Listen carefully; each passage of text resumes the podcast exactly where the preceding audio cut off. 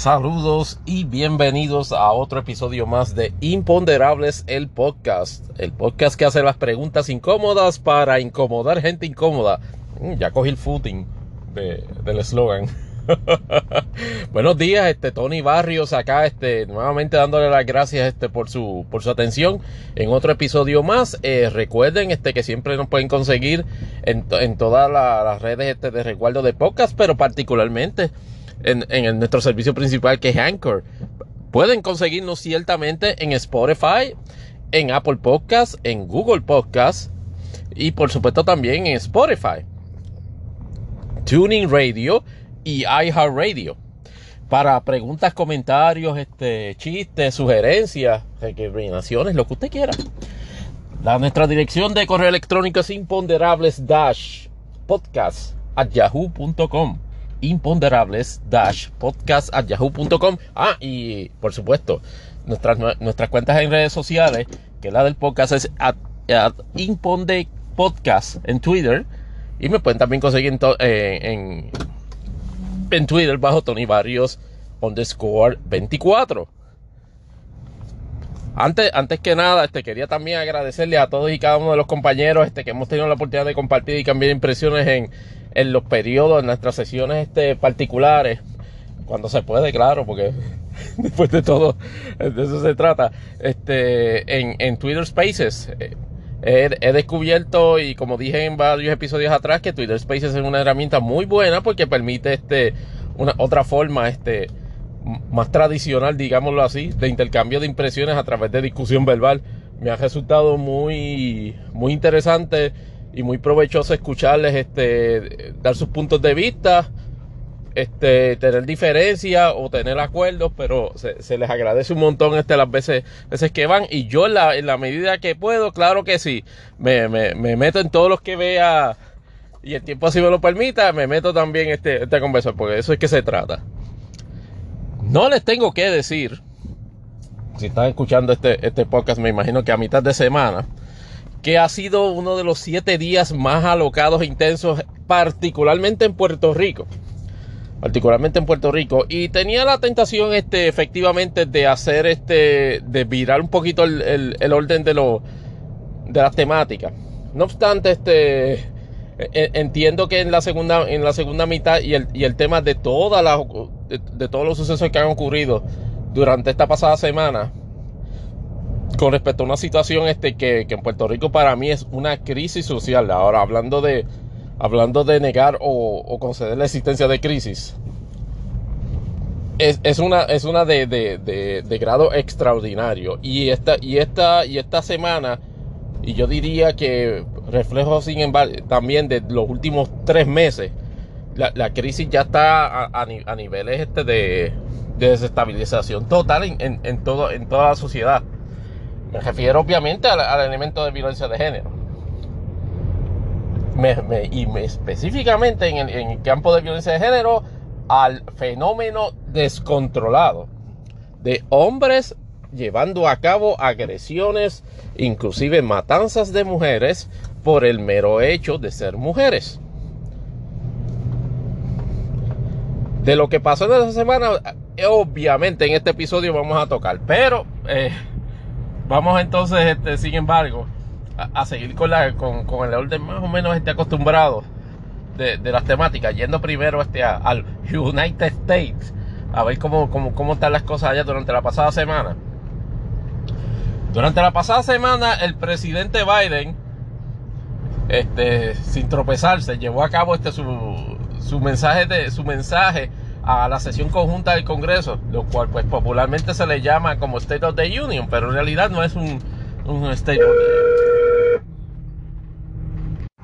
Ups, después de esa, de esa interrupción este, por una, llamada telefónica, volvemos este al episodio eh, ya en progreso. ¡Wow! en el asunto que estábamos este, tocando previamente, pues el presidente Biden pues, llevó a cabo este su mensaje con la sesión conjunta del Congreso de los Estados Unidos. No dejó pasar pero ni 20 segundos de comenzar el mensaje haciendo los énfasis en los elementos históricos del mismo, reconociendo la presencia de Kamala Harris y, Nancy Pelosi como la presidenta del Senado y la, y la speaker de la Cámara y la, speaker de la Cámara de Representantes. Un hecho histórico, en la primera ocasión que una sesión conjunta del Congreso, donde un presidente va a dar un mensaje sobre el Estado de la, de, la Unión, es presidida por dos féminas, por dos mujeres.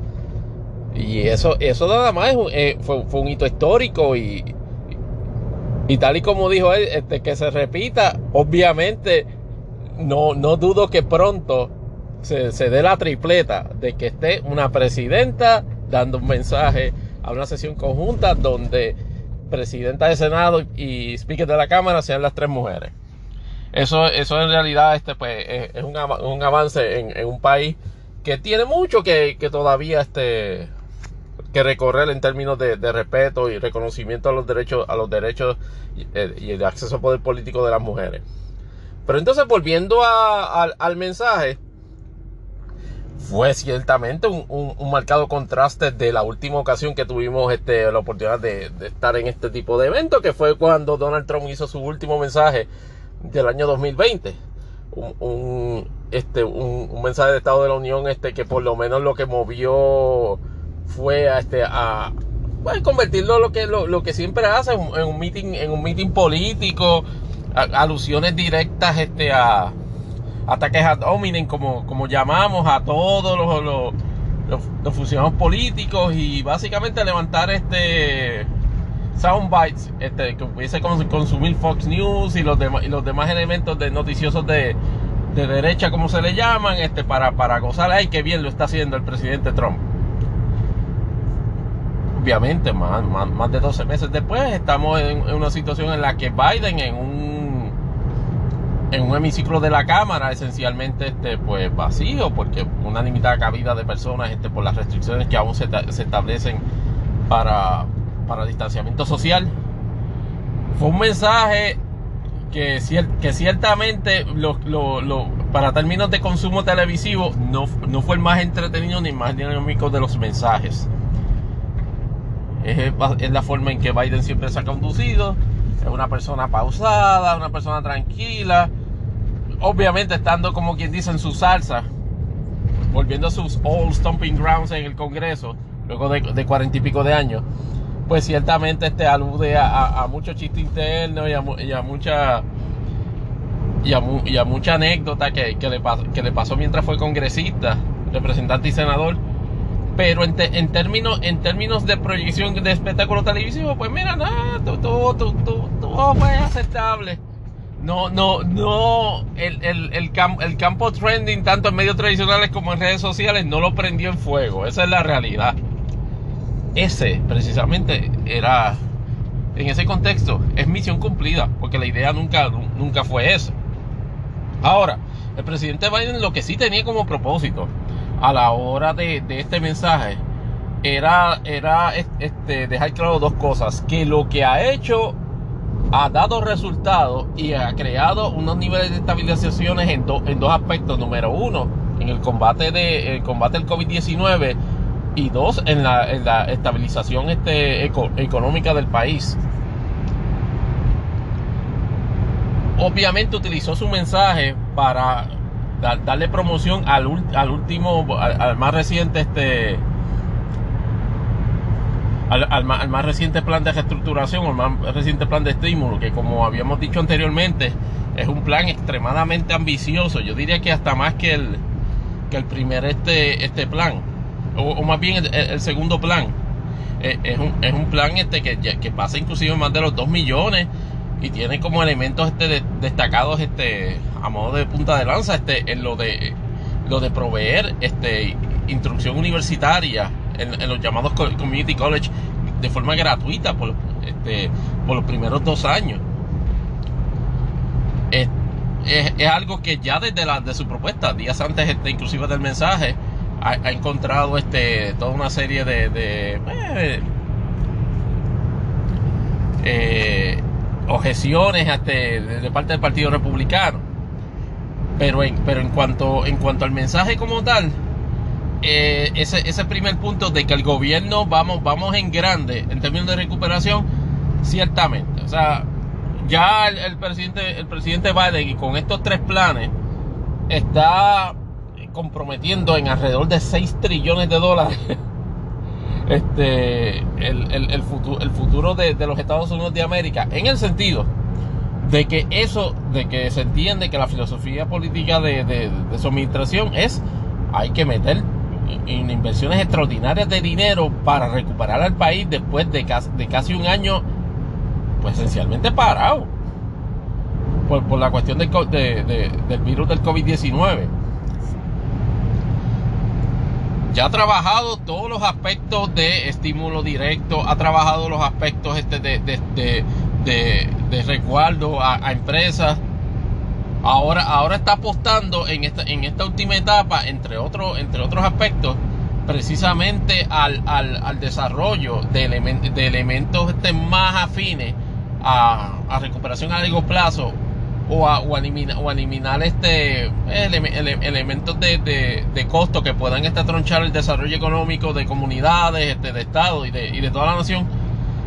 La figura del Community College gratuito fue parte de, su, de su campaña desde siempre. Y lo, que, y lo que envuelve es eso, no permitir que nadie que tenga la oportunidad de educarse a nivel este superior, pues quede privado de la misma. O sea, para mí, para mí extraordinario, ambicioso y costoso. O sea, esto es casi casi un Medicare for All, pero, pero, pero versión, versión estudio universitario. Evidentemente es una parte sustanciosa del, del, plan. Es una parte que los republicanos nuevamente van a encontrar dificultades de temática o ideológica de plantear una oposición este, concreta o más bien competente a ese tipo de ideología porque estamos hablando de inversión en educación. Los, republicanos este, obviamente van a empujar la idea de que Biden lo que está ya creando más bien un tipo de seguro social educativo. Pero, pero veremos obviamente luego de la propuesta y de, y de, y de, la, y del proceso legislativo qué tan incólume llegan esa, esa, esa idea del, Free Community College este, al, al, a su fase final o más bien al escritorio del presidente del presidente Biden. Eso fue uno de los primeros puntos que se destacó en, ese mensaje. El otro, el otro punto que se destacó es de que, de que parte del éxito de él en esas gestiones es porque un reconocimiento ideológico, moral de la, de la gente que lo apoyó en las elecciones, de que la situación, de que la situación en Estados Unidos cambió o fue rescatada de lo que se puede llamar una, una caída de la democracia. La forma en que, la forma y los valores que estaban propuestos en la, en, en la continuidad o en, el proyecto de continuidad que Donald Trump este, planteaba para los próximos cuatro años en, los Estados Unidos, le representó a Biden y así lo manifestaba consistentemente en, todos sus elementos de su campaña, es una afrenta a llevar al país por el precipicio. Es, un, es, un, es una amenaza más bien de llevar al país al, precipicio. Era, era una amenaza de llevar al país a un caos basado meramente en cumplimientos específicos de, valores o agendas este, este, conservadoras o republicanas. Biden en el mensaje dejó bien claro que su permanencia o el hecho de que sea presidente y el hecho de que esté ejecutando esa agenda es producto de una manifestación inequívoca del pueblo de rechazo a esos, valores, a esas propuestas del presidente no les tengo que decir que eso tiene que haber tenido encabritado a las tres o cuatro personas que, estaban allí, menos a Ted Cruz que estaba casi durmiéndose en su, en su silla allá en, el, en, la sesión conjunta. Generó más o menos como 380 memes sentado en ese tipo de... Ah, eh, sentado en ese, en ese lugar. Y, en, y, en, y hablando de precisamente de valores democráticos, también el, mensaje dio, dio, reafirmó el compromiso de desligar a los Estados Unidos de todos y cada uno de las tendencias o de la falta o de la dejadez que, que me había manifestado los pasados cuatro años en términos de promulgar eh, sus valores democráticos alrededor del mundo. Ahí obviamente el millaje puede variar porque uno se pone medio cínico y dice, bueno, no necesariamente los valores de, bajo ninguna administración particular son del todo democráticos. Pero digamos el, el, respeto, de nuevo, en términos relativos, a, las soberanías particulares de cada, de, cada nación, el, repudio a, a regímenes totalitarios, el, el, el, deseo de, lograr este acuerdo de defensa conjunta con países aliados, el, deseo de no tener, de, limitar las relaciones que se tienen con países que se puedan percibir como, digámoslo así, este, rivales o, adversarios este, de, intereses de, Estados Unidos y sus aliados. Ese, ese, ese tipo de política estaba de vuelta.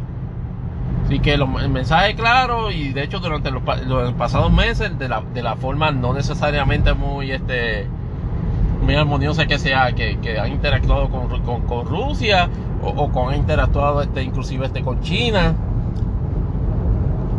eh, eso, eso, eso es demostración de ello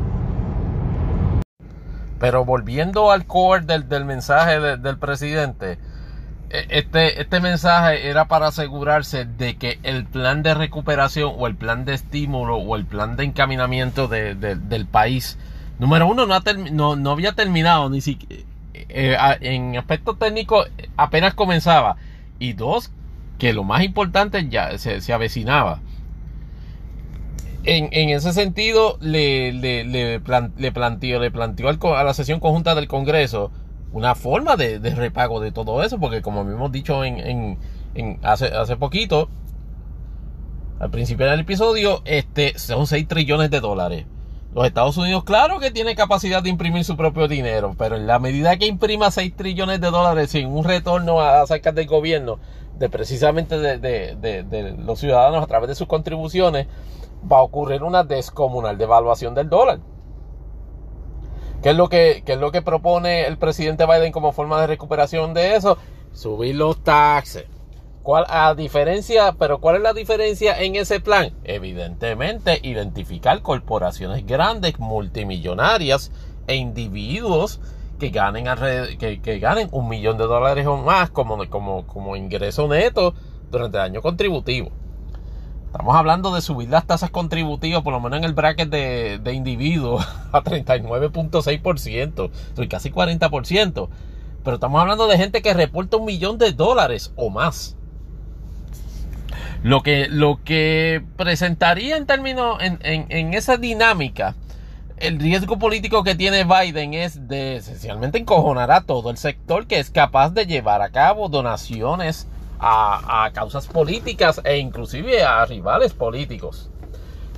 Entiendo, entiendo la posición de, de, los republicanos en el, en el, sentido de que esto, de que esto es una, de que pudiese ser el, el, el, discurso político, necesariamente lo comparto, pero entiendo la, la, la, línea de discurso político de que, ah, esto es subvencional, este, eh, programas de beneficencia social en forma de, en forma de, de free college, en, forma de estímulo a negocio, para que, para que los ricos este, este paguen. Pues mira, lo que, lo que pasa es que en la filosofía demócrata, que dicho sea de paso, es la que prevaleció en las elecciones, ajá, ¿se acuerdan de Election Has Consequences?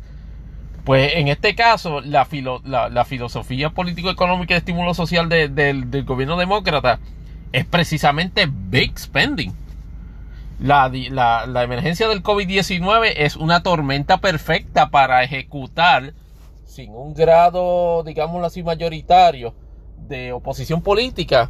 eso. Y cuando digo un grado mayoritario no quiere decir de toda la oposición política. Porque siempre está, por lo menos hasta ahora, en la composición del Senado, la postura de John Manchin, que no sé cuántos episodios les he dicho ya, de que ya está representando un dolor de cabeza este, extraordinario para los demócratas. Y en algún momento van a tener que inclusive sacrificar a West Virginia, claro. No pueden sacrificar a West Virginia en, términos políticos sin, sin, lograr un escaño en otro lado o sin lograr por lo menos dos escaños en ambos en, en otro lado. ya les dije en el episodio anterior y de hecho les adelanto desde ahora que, durante la semana este pues Manchin había manifestado oposición férrea a la inclusión este de, Washington DC como estado. Uno sabe el palo que trepa. Él sabe, que, va a quedar devaluado este su, su, alcance de poder político si, si se llega a lograr una, una situación así. Pero volviendo a los elementos del plan, de lo que, de lo que, eh, de lo que más o menos en, este, estuve envuelto en el mensaje de, Estado, que por cierto fue miércoles, no martes, me, autocorrijo en la, en la expresión que hice anterior. Este, eh, eh, estamos hablando de que todavía quedan pendientes la cuestión del, del tax credit, este, que lo va, que lo, que lo va a reestructurar inclusive este, 3 mil dólares para una persona o 6 mil o, o 3 mil 600. Que eso estaba incluido, este, en, el, en, el, en, la legislación anterior, en el, segundo estímulo. Estamos hablando de que se requerirían 225 billones para lo que se llama Affordable Child Care. Eso es básicamente proveer a, empresas o proveer este a, centros de cuidado de niños todo el fondo necesario para que operen. Eso con el propósito de estimular que los padres puedan regresar a todo a pleno a, su, a sus faenas de trabajo y que puedan dejar a sus niños en, lugares de, de cuido eh, adecuados y que tengan la capacidad de, desarrollar este, las destrezas de esos niños y por supuesto cuidarlos adecuadamente.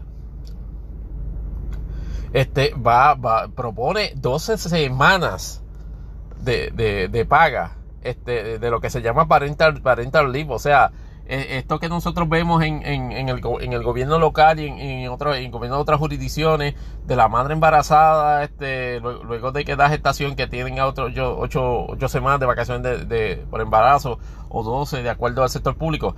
Esta propuesta de Biden dice que ambos padres pudiesen tener hasta 12 semanas este de, de ese tipo de, de, vacaciones de vacaciones por embarazo o por mantenimiento del niño en términos sociales es muy bueno pero de nuevo, estamos hablando de que cada vez que alguien esté de a luz, este, bajo ese precepto de derecho, tienes inhabilitas no un empleado, inhabilitas dos.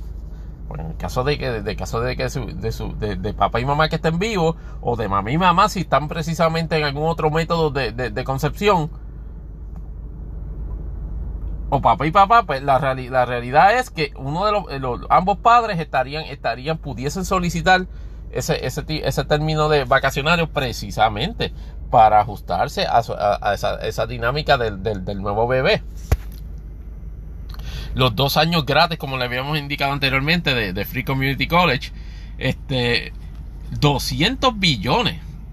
Este, como, como, habías dicho, este, eh, la, la, inversión este para centros de cuidado diurno y entonces hacer permanente la expansión del, del Income Tax Credit para trabajadores sin niños. Y eso, eso estaría interesante porque como, como hemos visto tradicionalmente o como hemos visto anteriormente, el, el Income Tax Credit se le, se, le da precisamente a personas que tienen dependientes, a personas que tienen hijos. Lo que se está tratando de establecer es un, un, un, crédito para trabajadores que no, tienen, que no tengan hijos. Veremos a ver cómo, cómo, cómo surge esa, esa legislación en el futuro. Pero Biden en ese mensaje lo que, lo que dejó dicho es, yo, yo voy a continuar, la, parte más crítica del plan es la que viene ahora. Olvídense de, olvídense del estímulo y, olvídense de la, del American, del American Job Plan. Este es el, plan más, más difícil de aprobar.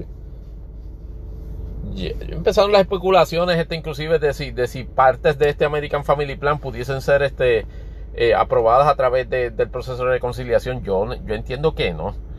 Entiendo que eh, quizás que alguna que pueda tener este, alguna oportunidad es la de es la de las 12 semanas de, de vacaciones por, por, paternidad y maternidad. Esa puede tener alguna eh, probabilidad de prevalecer. La de el la de los 200 billones para centro de cuidado, yo lo yo veo bien difícil que precisamente por, por el alcance extraordinario. Y aparte de eso, yo creo que lo demás este, tendría que ser legislado no, no, en formas individuales, sino en... el reto que tiene Biden ahora mismo, por lo menos en, llevar a cabo, en materializar los propósitos detrás del mensaje que acabo, que, que acaba de dar es convencer a, por lo menos 50 para estar en la posición de si es, de si es, de si es necesario en una emergencia invocar este la, la, eh, la anulación del del filibuster. Ese es precisamente el detalle. No tiene, no tiene los votos y no tiene los votos para hacer un override al filibuster. Como no tiene los votos ni tiene los votos para override el filibuster, pues filibuster prevalece. Manchin por lo menos ya dijo que no. Eso ya baja, baja la, la, participación de, los demócratas por lo menos a 49. En, en, en cuanto al American, American este Family Plan. Pero ya veremos qué pasa en el transcurso de esas semanas este, con la legislación y cómo y, y cuál es el timetable que se va a, a proponer la, la, la, Casa Blanca en términos de yo debo acabar esto antes de, julio, cuando vaya a darle apertura plena o cuando estimo que se va a dar apertura plena a las actividades este, por el COVID-19. Ya vimos inclusive que el CDC durante esta semana este, hizo unas recomendaciones ya este, para que fueron medio confusas este, y lo podemos hablar en otro, en otro tema, pero son, son parte de, de, una, de, una, de, un red, de lo que se puede llamar una, una exhortación a retorno gradual de, de, normalidad. Y eso es lo que la administración Biden entiendo que está, que, que, su, que su target. Básicamente llevar la Navidad a lo más cercano posible, Navidad 2021 a lo más cercano posible a como estaban las cosas en febrero o marzo de 2020. A e, ese es, para mí ese es el target. Lograr esa normalidad. Veremos a ver qué pasa.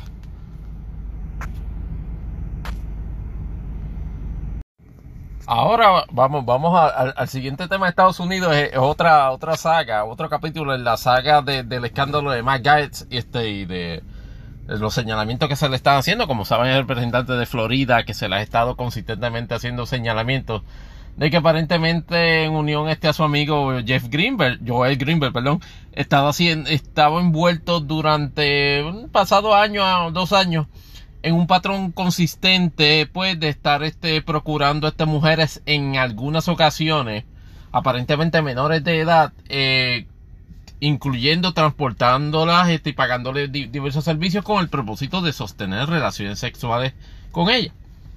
Y ya habíamos planteado, por lo menos discutido en, este podcast, la situación que enfrenta la Cámara de Representantes y su líder Kevin McCarthy, o por lo menos el líder de la mayoría, de la minoría republicana este, con respecto a cómo tratar ese issue. Hasta ahora le ha dado como que un poquito, bastante pichón al asunto porque entiende que no lo, que, ante la ausencia de un encauzamiento criminal este contra el representante, particularmente en la parte federal, si se quiere, con, relación pues al transporte de una menor este, de, de forma este, utilizando medio de transportación federal regulado por el gobierno federal con el propósito de sostener relaciones sexuales con ella que es lo que pudiese surgir de, este asunto escandaloso, aparte del escándalo de, las posibles violaciones de estatutos federales del estado de Florida por el sostener relaciones sexuales este, con, personas este, que no tienen este, la edad para consentir este, tenerlas. Pues resulta que esta publicación de internet llamada el Daily Beast obtuvo copias de una carta que Joel Greenberg estuvo le envió a Roger Stone durante el término de los meses de las semanas finales de la presidencia de Trump. Y como sabrán, pues Trump estuvo consecuentemente durante esos últimos días, eh, pues emitiendo bastantes, bastantes este, perdones y conmutaciones de sentencia. De las más este, controversiales fue este, precisamente a Roger Stone, que había sido ya convicto este, por haberle mentido este, al, al gobierno federal con respecto este, a, su participación en, toda una serie de envolvimientos en, la campaña de Donald Trump que en un momento dado en la investigación resultaron ilegales. De la misma forma, este a otros funcionarios de la administración de Trump que habían sido este convictos, pues este, el presidente pues lo, lo los perdonó. En el caso de, de Trump, en el caso más bien de Roger Stone, sin embargo, había una especulación de que pudiesen estar sirviendo como una especie de peaje para conceder o, o, vender, más bien, eh, perdones presidenciales. Eh, recuerdo, este, eso no es la primera vez que ocurre en, la política de Estados Unidos, o por lo menos en el contexto más bien este, de un puesto ante, eh, de un puesto que estuviese vacante o vender puesto o, o prebendas este, que estuviesen vacantes. En el caso de el me parece que fue el gobernador de, de Illinois, Blokadevich, creo que fue un momento dado, estuvo en una situación de, estar poniendo a la venta el, escaño que había dejado Barack Obama en el Senado cuando fue este electo presidente. Estuvo en la casa de por curiosamente el presidente Trump este lo, lo, indultó. Me parece que fue en algún punto de este año, del año 2020 o en finales de 2019.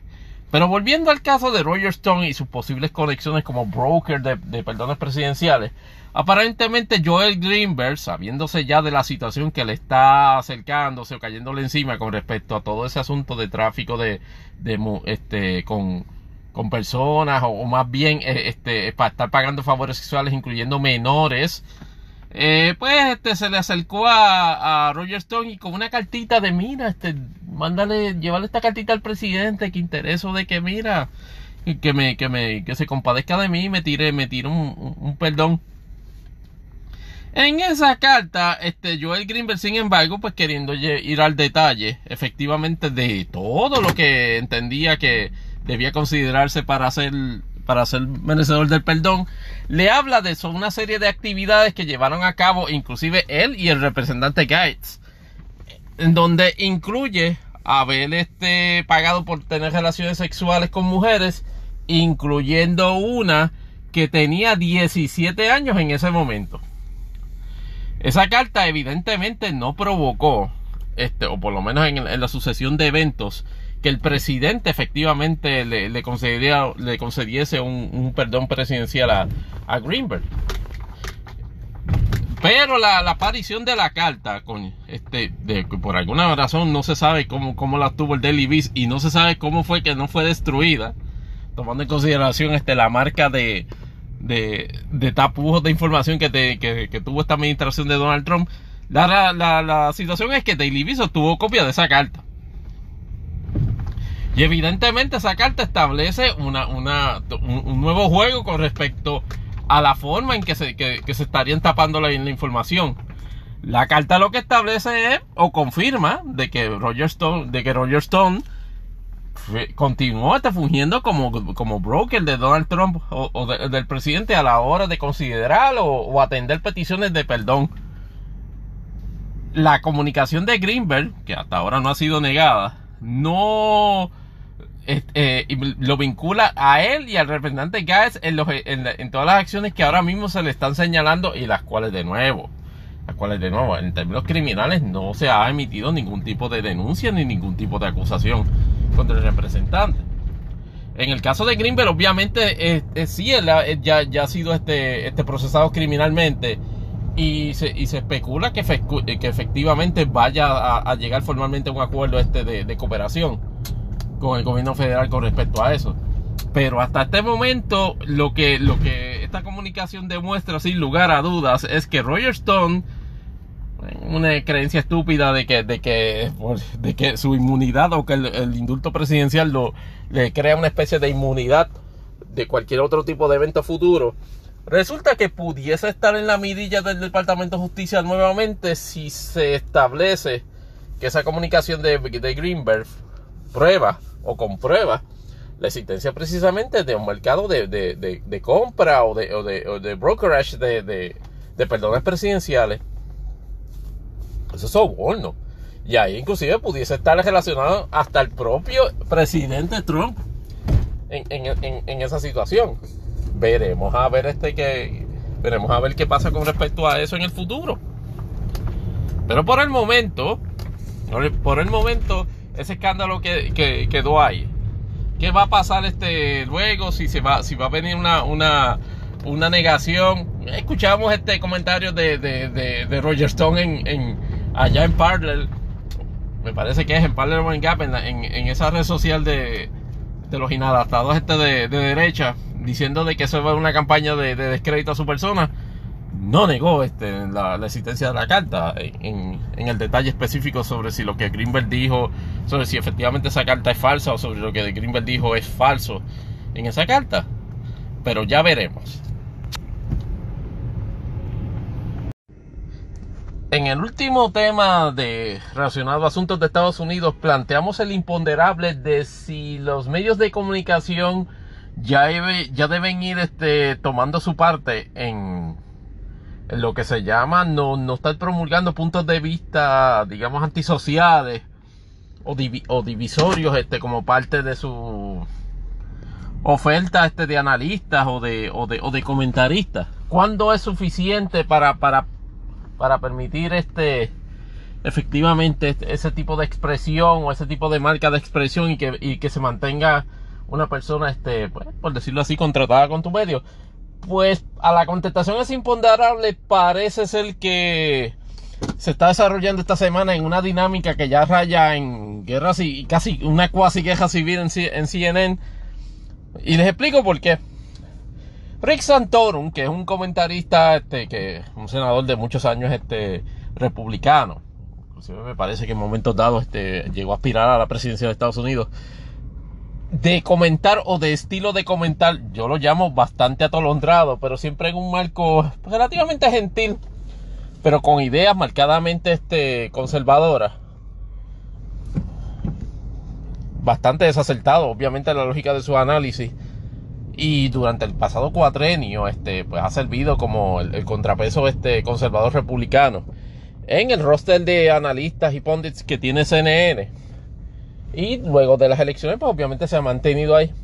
Pues durante, obviamente, todas sus otras gestiones de activismo político este, que lleva a cabo, pues tuvo una conferencia en esta, en esta organización que se llama John Borders of America, que me parece que es una organización de carácter altamente conservador. Y en esa conferencia hizo unos enunciados relacionados a, a la cultura nativoamericana como, como elemento de la historia de los Estados Unidos. Se puso a decir que esencialmente cuando los peregrinos llegaron a Estados Unidos no había nada. Y que si acaso pues había unos asentamientos nativoamericanos allí y eso, pero bajo ninguna circunstancia eso se puede considerar como un elemento de la cultura americana o, o como un elemento de la cultura nativoamericana que haya que preservar.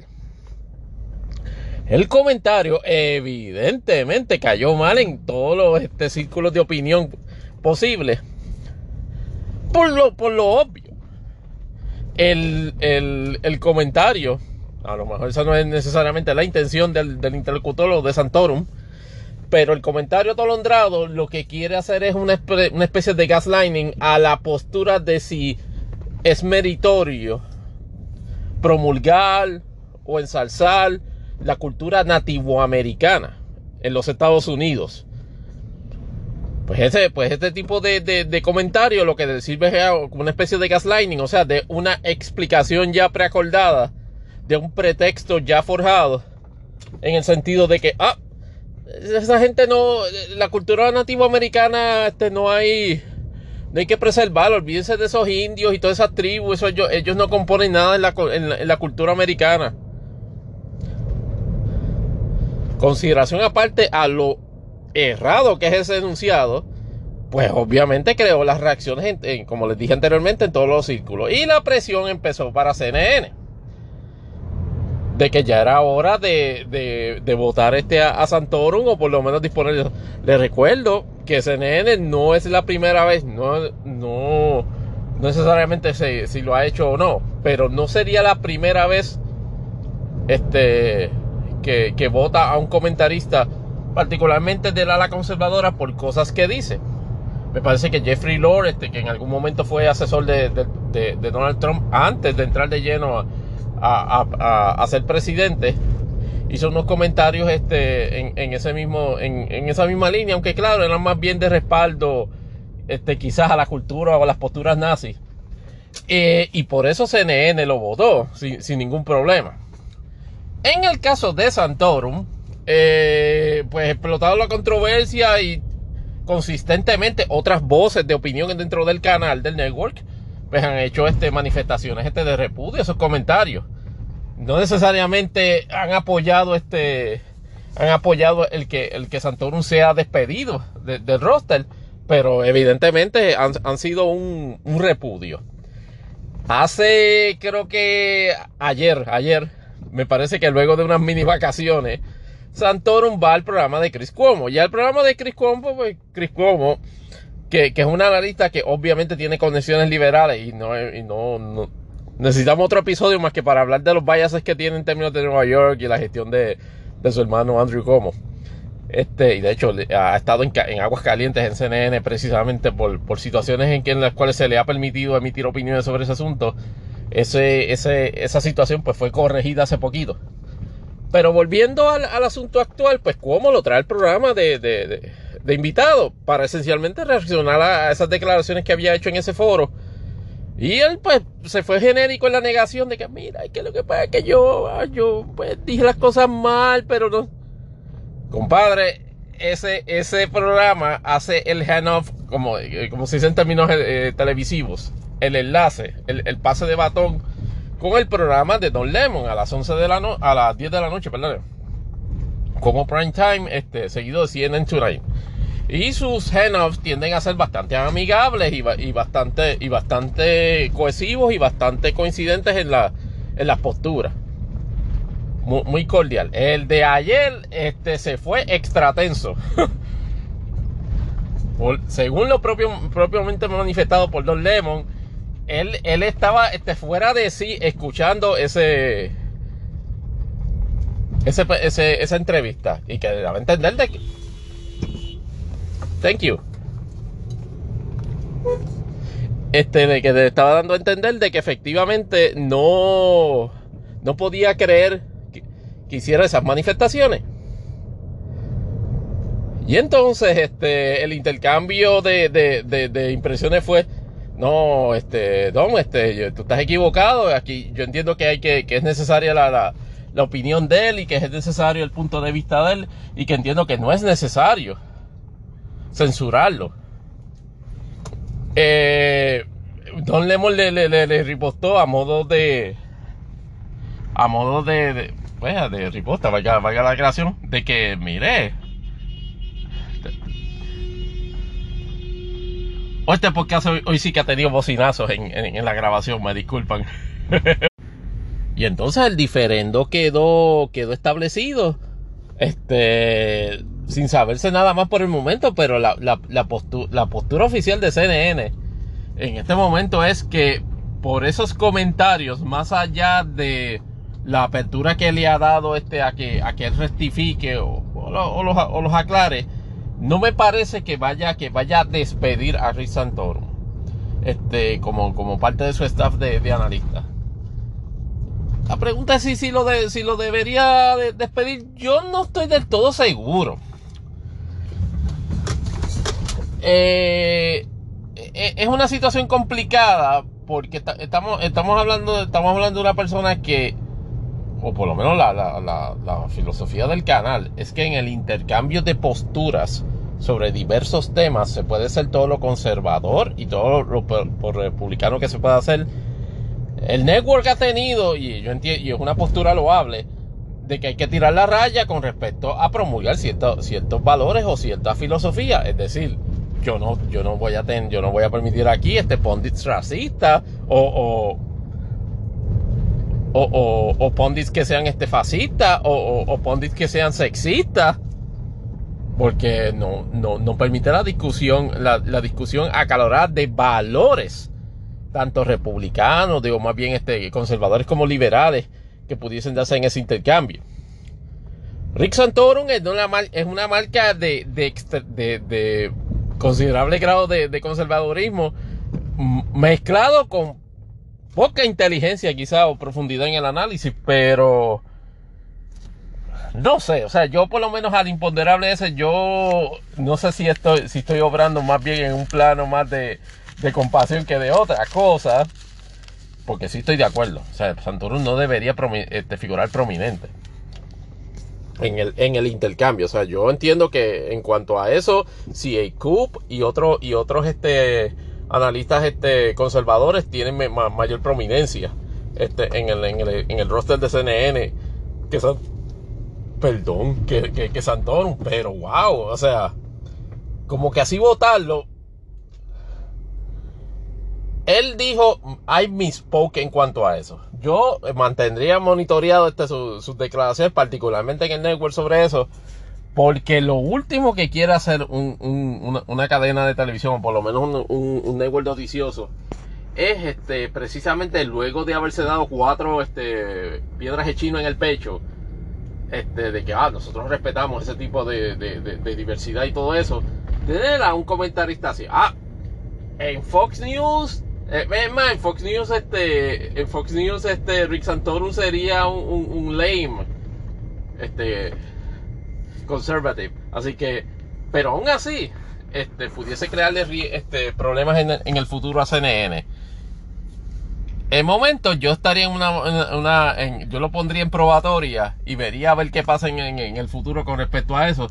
Pero la, marca de discusión este, variada diversa y que y, y, de, y, de, valores adecuados tanto este republicanos o, este como como liberales o de conservadores como liberales algo que por lo menos CNN como un instrumento para ratings dicho sea de paso este le, resulta este le resulta importante y no creo que vaya a arriesgar al canal este eso por, por otro desliz de Santorum así que en la cuerda floja queda, pero veremos a ver qué pasa también en cuanto a eso. Por lo pronto yo lo eh, eh, percibo su trabajo bastante, bastante tranquilo o bastante salvado allá en, en CNN.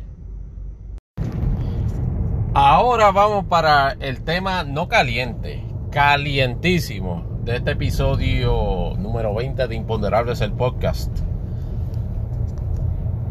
Aquí hemos hablado en, en otros episodios sobre decididamente que la violencia de género, y cuando decimos violencia de género lo reiteramos una vez más, en este caso la particularización del problema de personas que son agredidas, personas que son matadas, personas que son maltratadas por el único hecho, por el único hecho de ser mujeres en un abierto acto no tan solo de discrimen, sino de discrimen violento.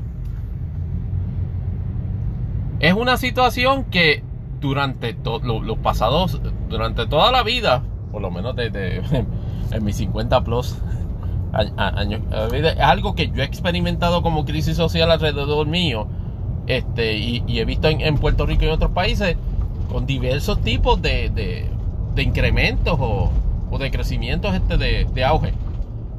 En los últimos dos o tres años en Puerto Rico, ya esto ha pasado, como dije al principio de, este episodio, es un asunto de crisis social, de una, de una, de una, un asunto de crisis de convivencia. Es decir, el, efecto devastador que tiene esa, esa, tendencia este, discriminatoria está, está trastocando los patrones, de, los patrones sociológicos de la mujer. Es decir, la mujer tiene que tomar 800 y pico de mil de providencias para, llevar, eh, para conducirse en su vida. Totalmente innecesarias y solamente motivadas porque hay una tendencia socialmente aceptable, en términos explícitos o en términos implícitos, de aceptar de que un hombre a veces inclusive este, en conjunto o en unión a otras mujeres, pueda atentar contra la vida de mujeres como una forma de dirigirse, de comportarse, de interactuar con mujeres por ser mujeres. Y eso, en el, en el, contexto particular de ser hombre, no puede resultar, no puede resultar este más patente ello como existencia de, un privilegio, de la misma manera que las personas blancas gozan o experimentan el privilegio blanco, nosotros los hombres experimentamos ese privilegio. No hay que decir de que está, eh, además está decir de que es una desigualdad social que hay que erradicar. Que hay que erradicar, no este, con balas, no erradicar con bombas, no erradicar con químicos. Es con reeducación, todos debemos reeducarnos en la noción de que no puede haber distinción en eso. De que no puede haber distinción en el trato a las mujeres por ser mujeres. de que, no, de que ninguna persona por su sexo debe tener una presunción o de, o de, o de, o de, o de una consideración positiva o una consideración negativa. Los seres humanos, y, los, y, al igual que debemos, tratar, debemos tratarnos con respeto, e inclusive a todos los seres vivos, pero en, la en el estricto contexto de convivencia social entre humanos, no puede haber distinciones entre, entre hombres o mujeres. No puede haber este, una, una, una tendencia, no puede haber una actitud social colectiva este, de, de, tolerancia o de, o, de, o de promoción o de tolerancia al, al agredir a las mujeres. Por el mero hecho de ser mujeres. No debería, pero la hay. Los últimos tres casos, inclusive uno de los que, lo hemos traído tan, tan temprano en, la, en, la, en las temáticas de este podcast, como, como, en, el, episodio 4 de Christmas este, Fallen, donde trajimos el, trajimos el caso de, la, de, una mujer de, de, Gurabo que se llama Iliana Rodríguez, que fue asesinada por un individuo que aparentemente no estaba, no, no, ella no estaba de acuerdo con seguir su relación. Y efectivamente lo, la, mata y luego simula tener un accidente automovilístico para de alguna manera este, esconder el hecho de la muerte de ella detrás del evento trágico del accidente. Y recordarán todos los desarrollos este que se dieron sobre ese asunto. Dicho sea de paso, el, caso está en, vista, de, en, vista preliminar en, este mes. Luego, se, acordarán de que efectivamente este, no habían este, accedido a, ver el asunto en primera instancia en regla 6 y se tuvo que ir en regla 6 en alzada por una por una por una determinación que, que dije en aquel episodio y me reitero que no se sostiene en elementos de derecho penal. No se y tampoco se, se sostiene en elementos este, de sentido común. Pero allá vamos porque porque después de eso han ocurrido varias agresiones a mujeres pero la que decididamente, los dos casos que han revolcado el colectivo este boricua, por decirlo así, y con razón, pues fueron este, la, la, muerte de Keishla Rodríguez Ortiz y Andrea Ruiz Costa, que tienen este, variantes, variantes en, en, la, en las injusticias sobre cómo, cómo, cómo ambas mujeres este, enfrentan los procesos, o, o, los enfrentan, o, más bien este, sus circunstancias. Porque en el caso de Keishla ni siquiera hubo esa, esa oportunidad. Keishla Rodríguez está en una relación con una persona que, por decirlo así, medianamente conocida. Félix el Diamante Verdejo. Un, campeón, este, un, un, boxeador, entiendo yo, este, que de, alguna calidad este, mediocre, pero que en algunos momentos pues ha, sido campeón de boxeo en algunas de las asociaciones de, de, los organismos este que regulan el boxeo toda la historia este, pues, de, superación y de, y de, y de, y de, y de aura de, ídolo y héroe de, allá de su barrio de Caimito, ¿verdad? Pero entonces resulta que, esa persona tenía una relación con Keishla y la desarrolló durante un sinnúmero de años. Inclusive empezó cuando ella era menor de edad. Este, y, y siguió mientras estaba en la mayoría de edad.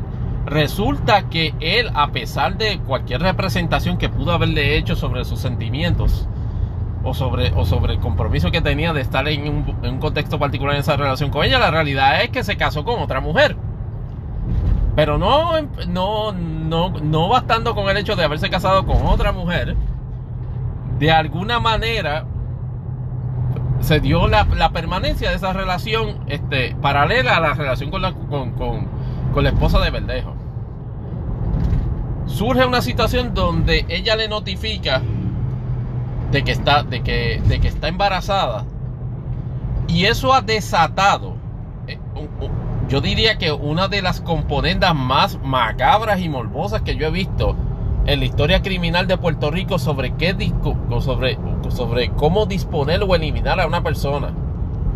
Este individuo y de acuerdo a lo que la información que está surgiendo, aparentemente junto, junto, a, su, junto a su esposa, planificaron eh, insertando todos los elementos sádicos o brutales que usted pueda, usted pueda este, establecer en la, en la forma de disponer con la, de la vida de, esa persona, que tú no puedes llegar a otra conclusión, y lo he, dicho y lo sostengo, que a, a, esas personas, a ese ídolo del boxeo de ese barrio y a su esposa se le rompieron el compás moral. Y cuando digo que se rompieron el compás moral, no se trata de que, wow, este, estaban son estos, cristianos de grandes valores conservadores. No, vieron toda una situación doméstica, y cuando digo doméstica lo digo en buen sentido de palabras, de relaciones entre seres humanos, y en vez de dialogar y, entenderse sobre, sobre ese asunto y respetar los derechos de cada cual, incluyendo los derechos del, bebé que tenía Keishla, allá la esposa y, y, y Verdejo se les ocurrió la idea de planificar la muerte de Keishla. Mafia style. Porque hay que ver que desde el momento que desapareció, pues hubo una conmoción a, nivel general en Puerto Rico. No, no tanto por el hecho de que se desapareciera, que de por sí es un hecho triste, sino porque evidentemente el colectivo sabía perfectamente hacia dónde iban las circunstancias, hacia dónde se movían este, los, posibles este, desenlaces. La percepción general en este caso nunca se equivocó. Verdejo tenía que ver con la desaparición. Es confrontado con autoridades, de la, con, las autoridades, inclusive con la policía. Verdejo ni siquiera dejó que le dieran los buenos días para levantar la quinta enmienda, a pesar de no ser considerado este, sospechoso, sino persona de interés. Un término que ya sabemos que no es un término jurídico, pero es un término calificativo a la hora de establecer este trabajo investigativo policiaco. Y aún así, eh, nunca proveyó información. resulta que, se, que sorpresivamente, y eso es algo que aún este, es material como que para dos o tres imponderables, la esposa del señor Pendejo, creo que es Elisi, creo que, creo que es que se llama, comparece a la policía y sin asistencia de abogado hace toda una serie de declaraciones. Una serie de declaraciones que por lo menos la reacción inmediata de la policía es llevar a cabo un, movimiento investigativo en overdrive en el, en el sentido de inclusive este desarrollar una búsqueda cerca de la laguna en, el área de la laguna San José por donde está el puente Teodoro Moscoso había, se había dado este, durante, el, durante el día el drama de, de, la, de la aparición del vehículo de ella en un solar baldío el, el drama de, si se abría o no, el drama de que finalmente se abrió y el drama de que no había nada en su interior, por lo menos que denotara la presencia de un cuerpo. Al siguiente día, el sábado, este, se da la noticia de que, lo, de que, de que la policía súbitamente desarrolló una, una, una, una frenética búsqueda en la laguna San José y encontraron un cuerpo. Encontraron un cuerpo que por las señas nada más daba a entender de que era Keishla. inmediatamente este, durante, durante, durante la noche del sábado a la, a la misma velocidad, en una velocidad vertiginosa, corrieron todos los ángulos posibles de, de, del hecho de que se, de que se iba a pedir finalmente este, la, la confiscación del vehículo o la, o la ocupación del vehículo de Durango, donde estaba este verdejo, que se iba, que se iba, que, que, el caso iba a pasar a la jurisdicción federal, este, que él iba a ser arrestado, la identificación positiva del cadáver todo eso dentro de uno de los dramas más fuertes que he visto en coberturas este, mediáticas. No es, no es todos los días que tú ves a, noticieros cubriendo 8 y 9 horas un sábado. eventos, de, eh, eventos noticiosos este, sin parar, pero eso fue lo que ocurrió en la noche del sábado. Los desenlaces tristes, pues, o por lo menos, este, definitorio de, de, todo este caso fue, obviamente, cuando, cuando Ciencia Forense confirma que, que el cuerpo de, de la persona que estaba en el agua resultaba ser este Keishla, que de todos modos hubiese, eh, hubiese sido un hecho triste porque se trataba de otra persona que había sido este, muerta. Pero en el caso de Keishla Rodríguez y haber sido identificada a ella como, como, como el, cuerpo como el de ella, eh, eh, básicamente puso dos y dos, tanto en la percepción pública como en, como en los organismos de, de ley y orden. Y Verdejo de, de, una zancada número uno ya estaba, está, está preso, está preso sin fianza y está siendo acusado, o por lo menos se levantó una denuncia en el, en el gobierno, en, el gobierno federal. Por cargos, de, de secuestro, por cargos de carjacking y por cargos de una muerte de, una, de, un, nacido.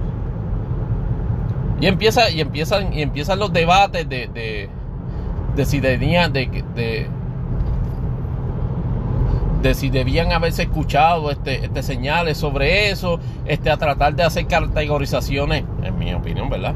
Injustas sobre, sobre el comportamiento de Keisla este, en términos de si, si, actitudes particulares de ella se la habían provocado, tratar de entrar elementos este, disuasivos de, de, fijar responsabilidad completa en Verdejo.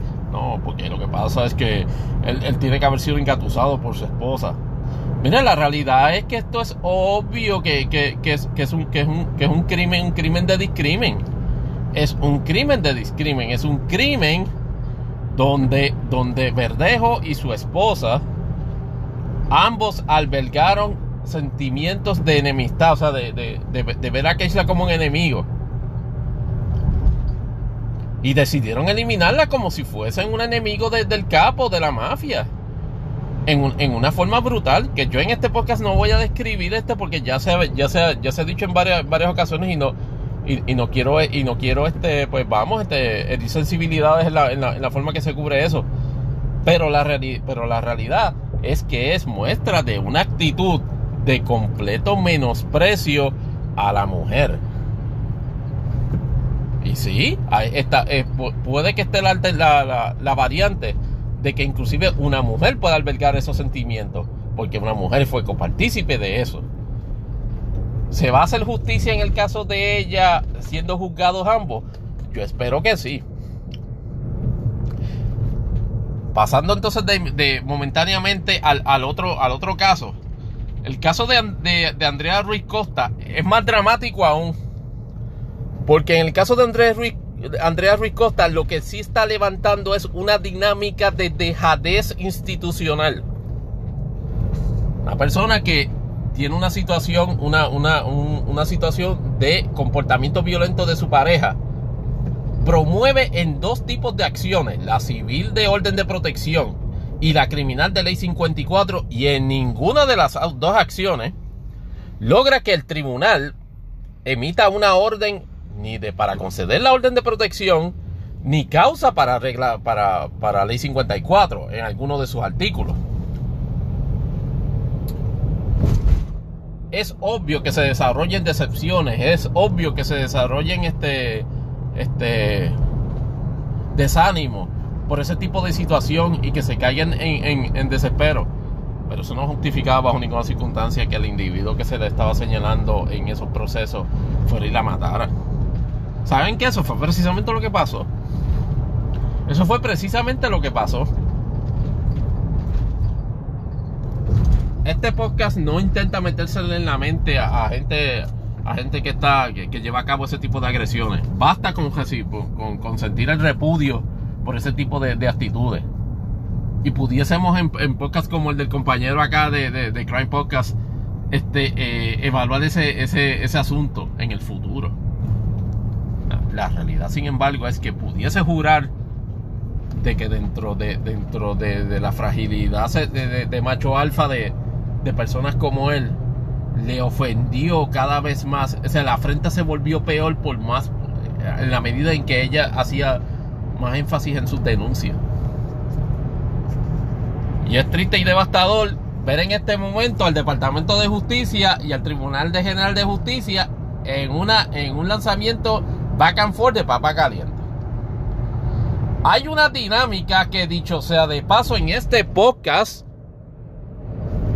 se, ha traído sobre una situación particular que los nombres de las que los casos de las tres mujeres que merecen que debieron estar vivas en este momento y no lo están o por lo menos en, en dos de ellos en el caso en el caso de dos mujeres porque se atendían en tribunales en esas localidades específicas de esos tribunales, está ocurriendo una situación que nosotros en el mayor de los respetos hemos estado señalando que está ocurriendo. Durante el transcurso precisamente de toda, de, toda la ventilación y el esclarecimiento del caso de, de Keishla Rodríguez, el asunto de, André, de Andrea Ruiz Costas capturó inclusive con, eh, este, con, con, la misma indignación la atención inclusive de la jueza presidenta del Tribunal Supremo de Puerto Rico, la honorable Maite Orono. ¿Y que ella hace? Lo correcto. Su forma de proceder, donde le indicó a la región judicial de Cagua de que estaba haciendo, de ordenar un, como diríamos en el, en el argot jayuyano, un reshuffling del roster de abogados, de jueces de, casos de violencia doméstica en el área de Caguas, es una forma certera, precisa y justa de identificar la naturaleza del problema. Hay un problema en Caguas donde hay una dificultad inusitada y no sostenida, en mi opinión, en mi opinión, no está sostenida ni por el sentido común, ni por el campo de posibilidades que el derecho procesal o el derecho, o el derecho procesal civil permita para resolver. Y yo entiendo que y, yo entiendo la postura del juez Schwartz, el presidente de la Asociación de, la Judicatura, en el sentido de que, de que no, de que no se puede, de que, de que la rama judicial en el ejercicio público o más bien en su proyección pública no tiene la capacidad de responder directamente a imputaciones sobre el, sobre el proceder particular de un, de, un juez. Es decir, un juez no puede, no puede responder personalmente y directamente de imputaciones sobre su conducta. Pero eso no niega la situación, las situaciones y eso no niega un reconocimiento individual o grupal de que esa situación existe y lo menos que se merece en ese, en ese sentido la jueza presidenta es la deferencia de, que se le permita resolver el asunto. Aquí no, no se trata de crucificar los jueces, no se trata este, de hacer doxing a jueces, se trata de reconocer una tendencia sostenida en la forma que se están resolviendo esos, esos casos en esa área. Ah, que no es la única área de Puerto Rico donde pasa. En eso estamos completamente claros. Tampoco se trata de hacer, de hacer una bonquerización o más bien de aplicar un estereotipo regionalista a la forma en que se resuelven los casos. Sí, nosotros como abogados de varios años en práctica podemos conocer, obviamente, los nicks and knacks, este, los quirks and features, como dice Doc de Muro, de, de las prácticas en diferentes lugares. El ceñimiento a la justicia es, es consistente en todo lugar. En Cagua, Ponce, Mayagüez, en cualquier lugar de Puerto Rico. Y estoy seguro que en Cagua es así. Pero la situación se identificó. Y la juez está tratando de resolver a ver qué carajo está pasando allí con, los casos de esa índole.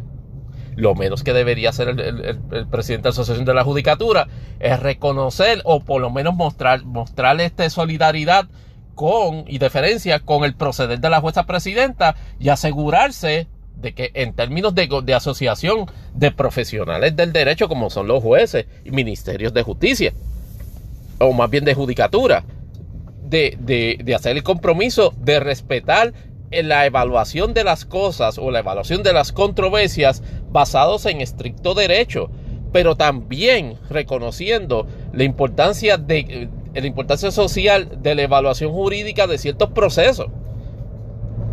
Es decir, en regla, en, una orden de protección, tiene un propósito ya reconocido en la ley.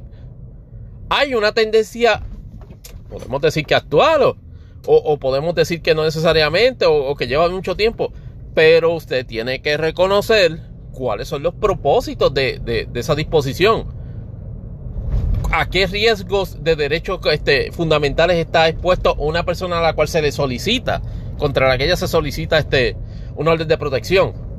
Igual en el campo penal. No, que, que, que, que regla 6 uno no puede básicamente automático venir a declararnos al lugar. Eso estamos completamente claros. Eso estamos completamente claros. Les recuerdo, sin embargo, y eso, y eso lo soy, y eso lo soy yo, que soy un abogado civilista varios años en la práctica, pero civilista. Y es el detalle de que tan, en, el, en, la medida que se cumpla con señalar los elementos del delito, usted como juez, como juez de regla 6, no le debe pugilatear, pero para nada declararle la lugar a la regla 6. ¿Qué es lo que está pasando en Caguas que no permite la ejecución de esa política? El seguimiento del derecho conforme a eso. Eso es lo que la jueza presidenta va a averiguar. A lo mejor nos dice.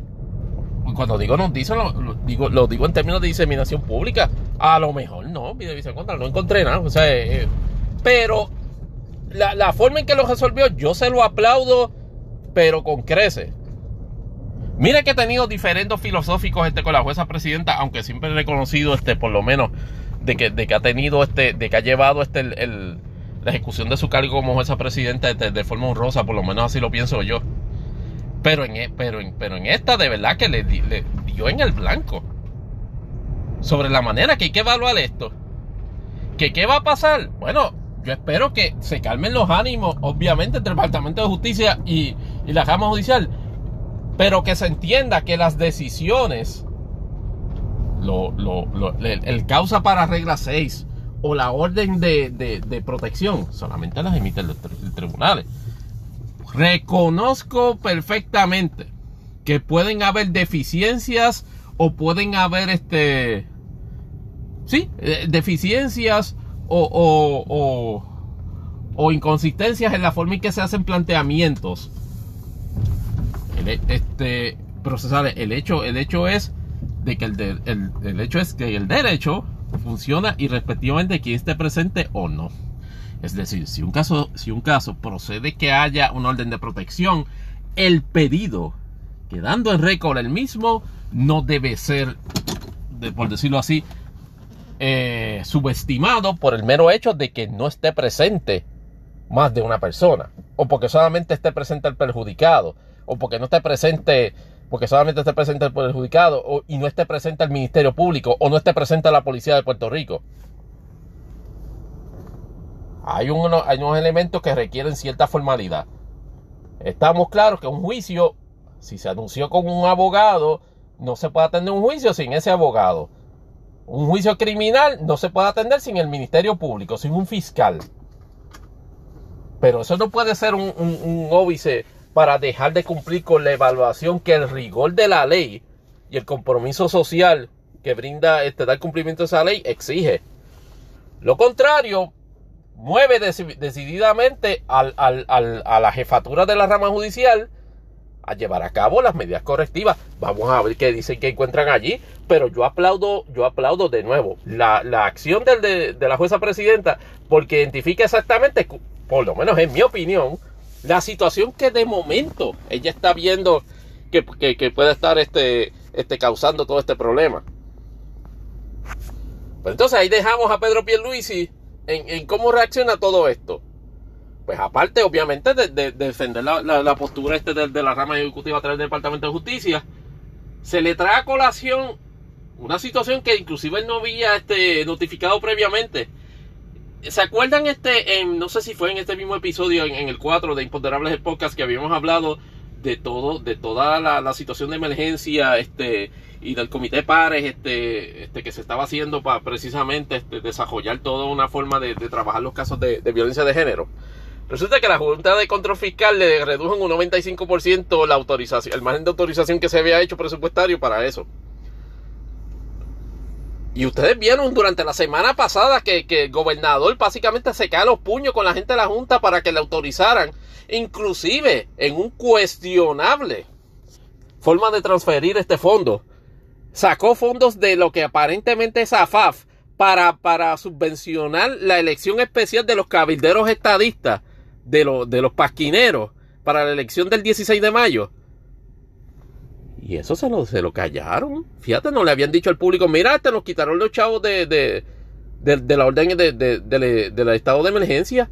Fue confrontado en una, en una, en la conferencia de prensa, este, me parece que fue ayer o anteayer sobre eso. Y Pierluisi se limitó a decir de que, ah, lo que pasa es que la Junta en cuestiones de estatus no podía participar.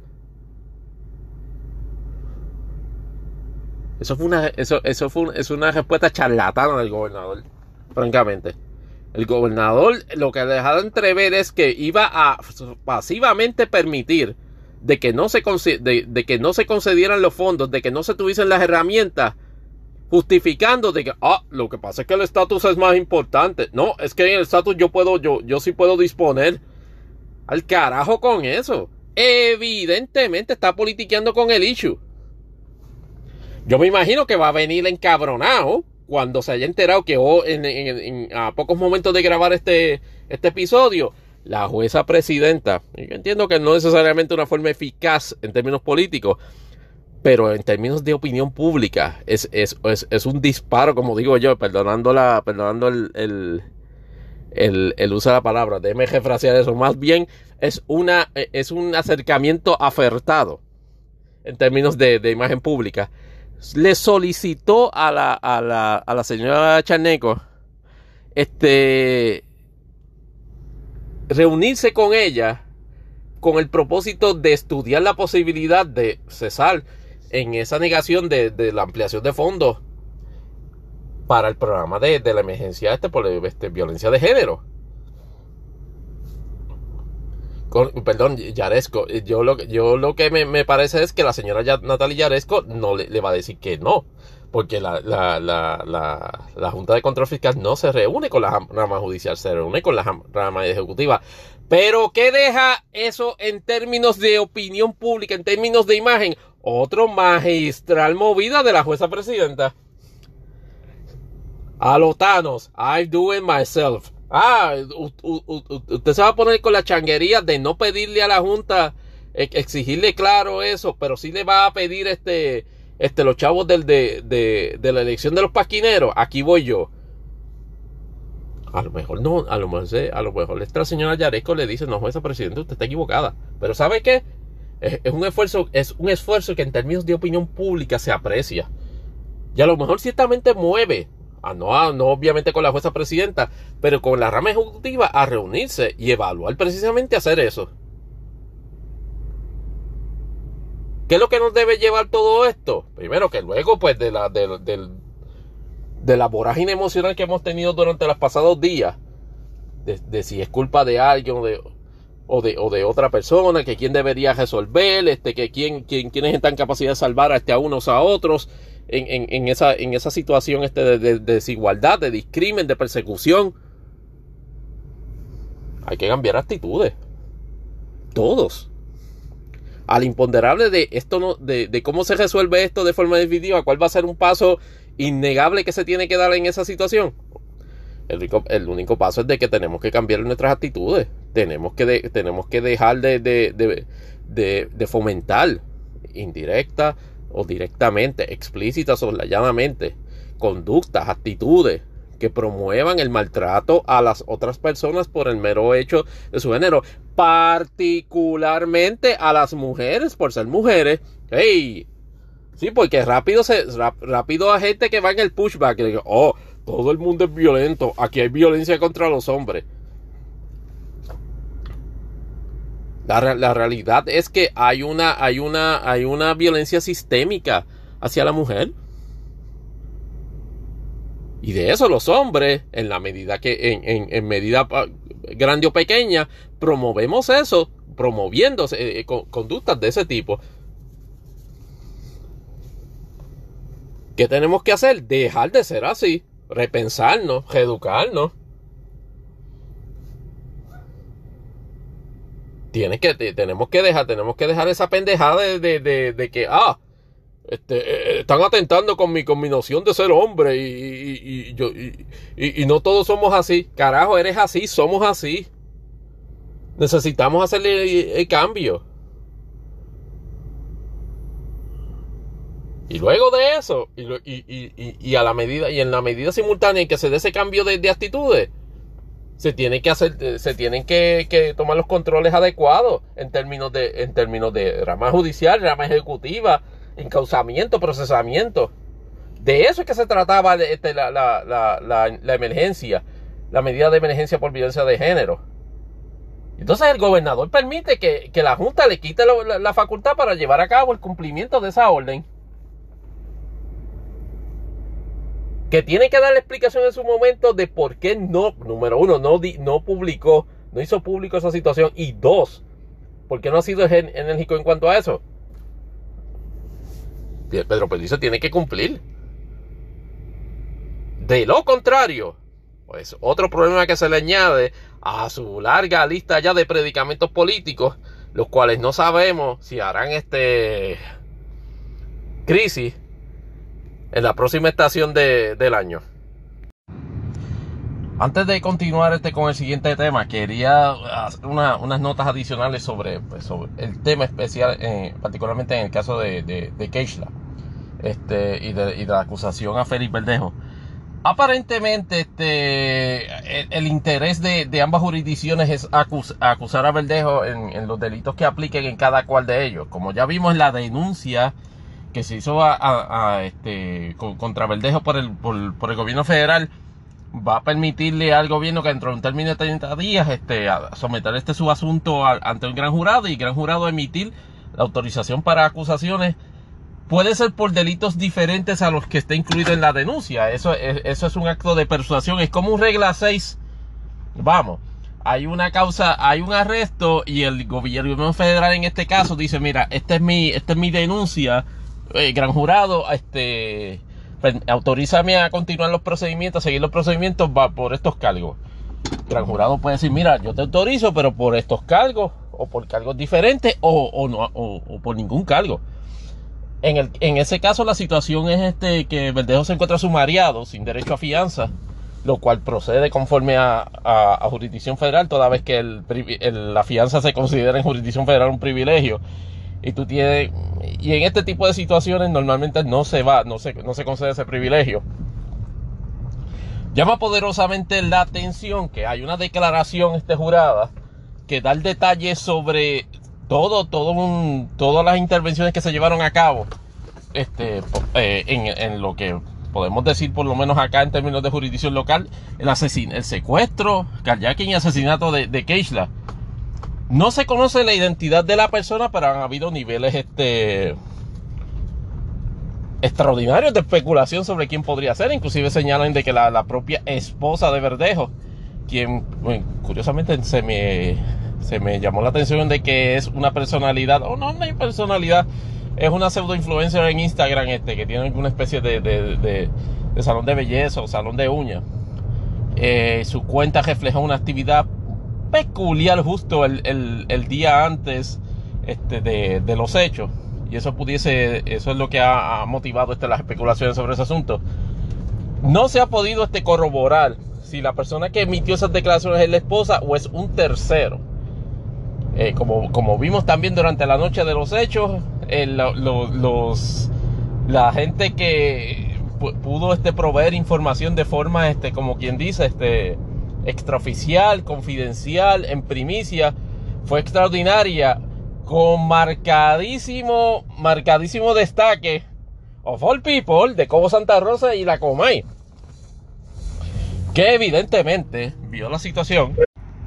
Disculpen la, llamada telefónica, pero, ah, no le no había dicho, el, el cuarto episodio que estamos grabando directo desde el app de Anchor eh, para Android en este caso podemos, podemos hablar de, la, de, de las virtudes y defectos de Anchor este, hasta cierta forma y manera en, en, otro episodio o en otras conversaciones separadas.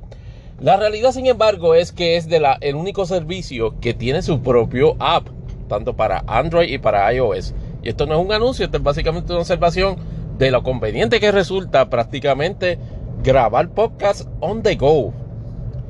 Así que todos los compañeros que están desarrollándose en esta industria de hosting, este de podcast y de servicios este de redes de podcast, les recomiendo poderosamente que uno de los pasos para maximizar su, entrada en este mercado es, sin lugar a dudas, eh, proveer la oportunidad de tener sus propios apps en, para, teléfonos inteligentes, porque, wow, facilita las cosas un montón.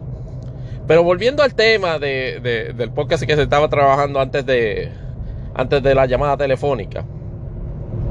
La situación este, pues, ha entrado en los debates de si se puede o no este, juzgar a, a Félix Verdejo, por lo menos en los casos que están este, en, en, la esfera local o en la esfera estatal Mi, mi percepción ante esa imponderable la respuesta es que sí, por lo menos de las, de las denuncias que se están haciendo tomando en consideración de que el asesinato no es un delito como tal tipificado en la esfera federal, sino que es este la, la, situación de, de, muerte producto este de, ciertos actos, por ejemplo, kayaking, secuestro, interferencia en comercio interestatal.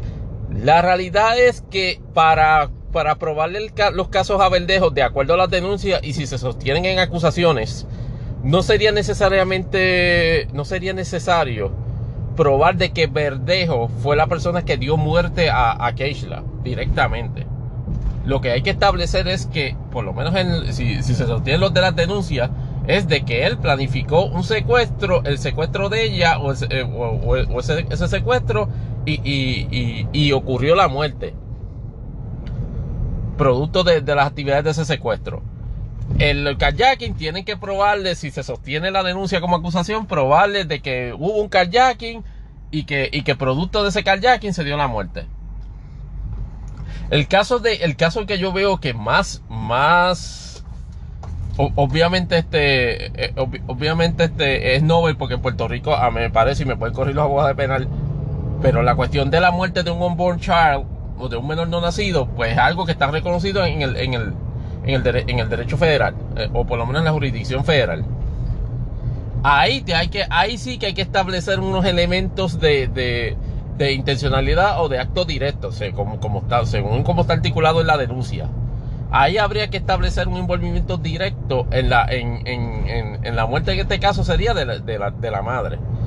Eso está superseding a la cuestión, o por lo menos, perdón, este, overlapping este la, un caso, digamos, de asesinato bajo el Código Penal de Puerto Rico, en el caso del, del, del, del, menor eh, eh, eh, es, es materia de debate, pero en el caso de, de Keishla me parece que puede ser este procesado por la cuestión este de, del asesinato de Keishla, porque en el caso de que asesinato de Keishla tienen que probarle una interferencia directa o, o una interferencia física o intelectual en la consecución del, del evento.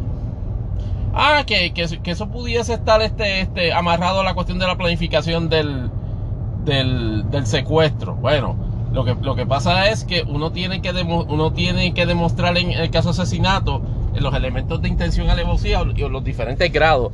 Y respectivo si se prueba o no la, la, situación del secuestro o si se prueba la cuestión del carjacking.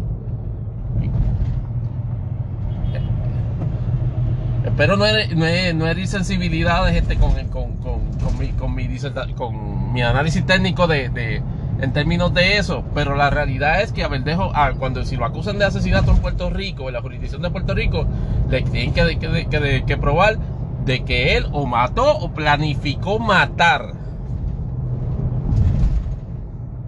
a, a, a Keishla. Y en ese sentido, la, la, la, la, declaración jurada de la persona que no conocemos su identidad en este momento es crucial porque por lo menos en el carácter explícito de esa, de esa, de esa declaración así lo establece. situación de pena de muerte, estamos claros de que los delitos federales pueden solicitarse, en el, en el caso de los que, de los que están envueltos, solicitar este, la certificación del caso como pena de muerte. En otra ocasión, yo no dudaría que efectivamente sea así, salvo de que la administración Biden ha dejado claro desde el saque, este, y me parece que Derrick Garland, este, Merrick Garland, el secretario de Justicia, no creo que vaya a pensar diferente ahora, de que no se, no se van a estar promoviendo la pena de muerte como un castigo en, este, por violación a delitos federales. Yo no sé si, eh, yo por, por ese mismo asunto dudo que, que vayan a, a, conceder la autorización del Departamento de Justicia para a su vez solicitar la certificación del caso como de, como de pena de muerte. Pero si así lo fuese, yo no dudo que fuese certificado. La de los 64 mil, un jurado puertorriqueño estará, este, como quien dice, maduro para llevar a cabo este, una decisión de esa trascendencia en este caso. Me parece que no. Me parece que no. De la misma forma que se logra la convicción unánime, hay que lograr la, la, la, autorización de la pena de muerte este, por, por, esa misma este, determinación del jurado, o por una determinación separada más bien. yo, yo no creo que, se, que, que, que, un, jurado en un tribunal en, Puerto Rico este, a, nivel federal estén los 12 alineados, como quien dice, en este caso para efectivamente hacer eso. Si lo certifican, no, no, no, si, si dan la autorización se, se, certifica, pero dudo sinceramente de que y podemos y, podemos estar no uno 20 episodios este, de, de 20 podcasts este, discutiendo este cuáles cuáles son los méritos o no de, de, de adoptar o no ese, esa medida este, esa medida punitiva. En este caso lo, lo importante es que, esto ha sido un jamaqueo para todas las para todos los elementos de ley y orden en todas las ramas para efectivamente este trabajar directamente y de forma irónicamente agresiva con, con, una situación que ya es, ya es epidémica en términos sociales. Van a, hay los dramas ahora de quién responsabilizan a quién y de a quién es la culpa de quién. Pero lo importante es que tiene que haber un mejoramiento este en, la, en, el procesamiento, en, en, en velar por quién dice qué. En velar este, en velar este, en que, en que, la, en que las peticiones, de acuerdo a, a los criterios este, de, evaluación, pues sean precisamente este, adecuadamente este, evaluadas. Una orden de protección, que es un remedio civil, no debería crear mayores complicaciones en la mayoría de los casos. Lo que se tiene que hacer es este, cuidadoso a la hora de establecer ello y no convertirlo en una especie de mecanismo de revancha o de, o de pelea este, entre, personas con el propósito de perjudicarse de forma gratuita. Pero eso requiere un examen y, una, y, un, y un temple judicial este, para, para efectivamente evaluar las cosas de esa manera. Yo espero que de lo que la jueza presidenta haya ordenado este investigar y los ajustes que se vayan a hacer en esa región particular de la isla donde está ocurriendo esa situación que ella muy certeramente ha identificado, permita que a nivel de la isla de Puerto Rico, es, ese asunto a nivel de la isla de Puerto Rico, en todas las regiones pueda ser este, mejorado el, acercamiento en el trato de esos casos de violencia de género, tanto por el, por el Ministerio Público como por la rama judicial. Y entonces eh, haciendo un cambio de tema, en el medio de ese, convulsionado fin de semana, a las nueve y media de la noche se notifica del fallecimiento de Carlos Romero Barceló. Oh, Carlos Romero Barceló, que ha sido una de las figuras este, políticas prominentes, yo diría que de la vieja guardia me parece y me pueden ir corrigiendo.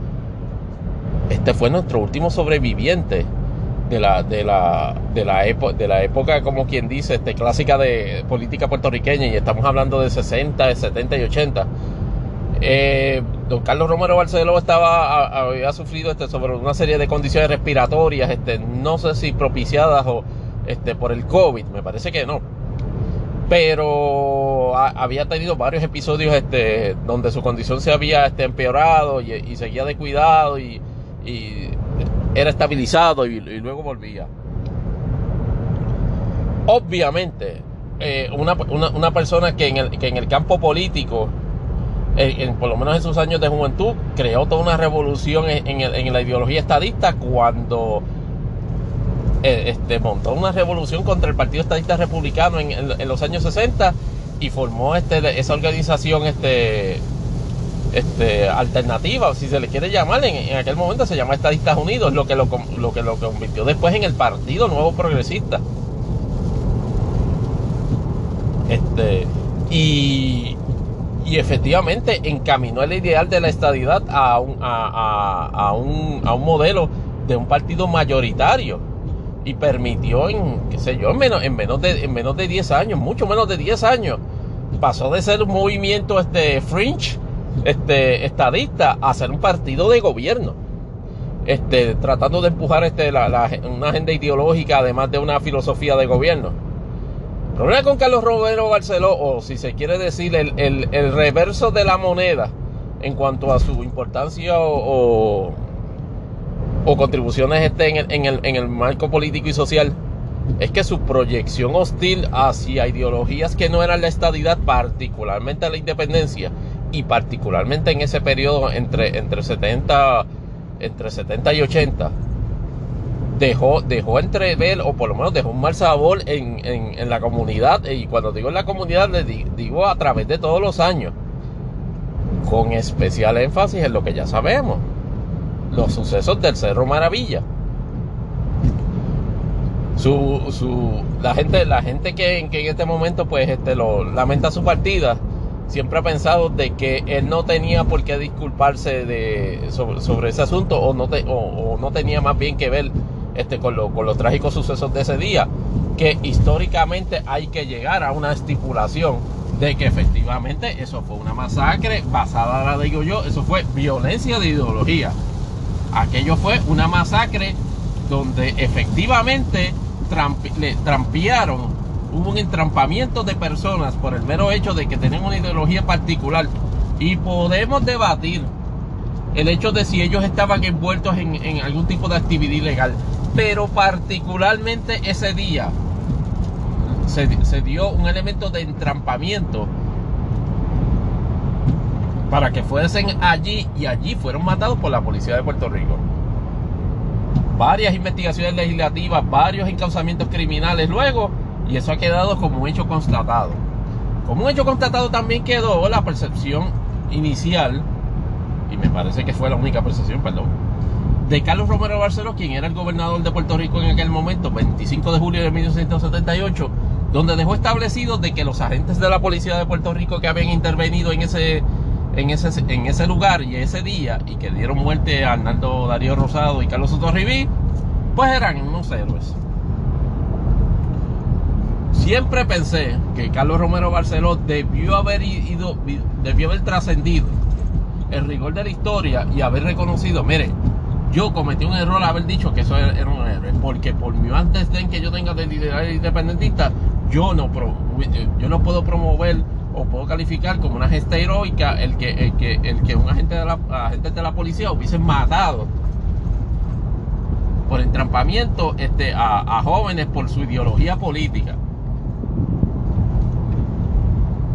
en ese contexto, Carlos Romero Barceló nunca se disculpó. O, nunca, o, por lo menos nunca retiró ese enunciado. Eso le ha servido de rocket fuel al movimiento independentista, ustedes no saben ni cómo, por todas esas décadas. Y en este momento, el, el, gobierno de Puerto Rico, el gobernador Pierluisi, en un, en un contraste que no dejó, no dejó de pasar desapercibido, declaró este 30 días de duelo por la muerte de, Carlos Romero Barceló. Y obviamente hay un precedente. Rafael Hernández Colón, pues se declararon también 30 días de, duelo. Una de esas pocas cosas que, hizo este Ricardo Rosselló que pudiese haber sido cuestionable, pero la opinión pública a él no, no, le cuestionó mucho sobre ese asunto.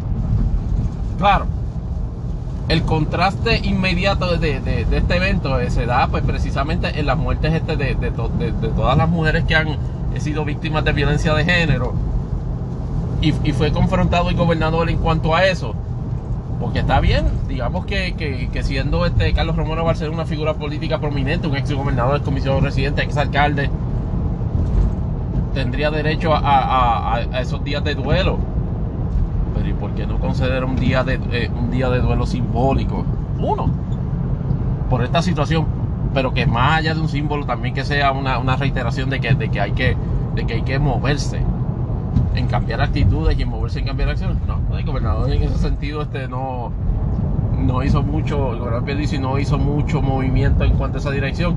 Claro, el gobernador Pierluisi este, hay unos elementos de su idiosincrasia personal que tiene que tener cuidado cuando maneje el asunto de, de violencia de género, eh, que no aunque no son necesariamente conductas violentas, son son conductas agresivas o, son, o son conductas ciertamente de agresión. Déjeme reiterar, porque el acoso resulta que también es una forma de, violencia de género. Claro, eso fue un elemento que trascendió en la campaña política al, final, que no tuvo un efecto dramático en el cambio de las elecciones, pero que me pueden corregir, pero no creo que eso haya variado el resultado de la, la percepción de, de lo que verdaderamente haya ocurrido o no. Así que en, ese, en ese sentido, volviendo al tema de, Carlos Romero Barceló, esa situación ha provocado en contraste 30 días de, de, fiesta patronal, 30 días de celebración de la muerte de un ser humano.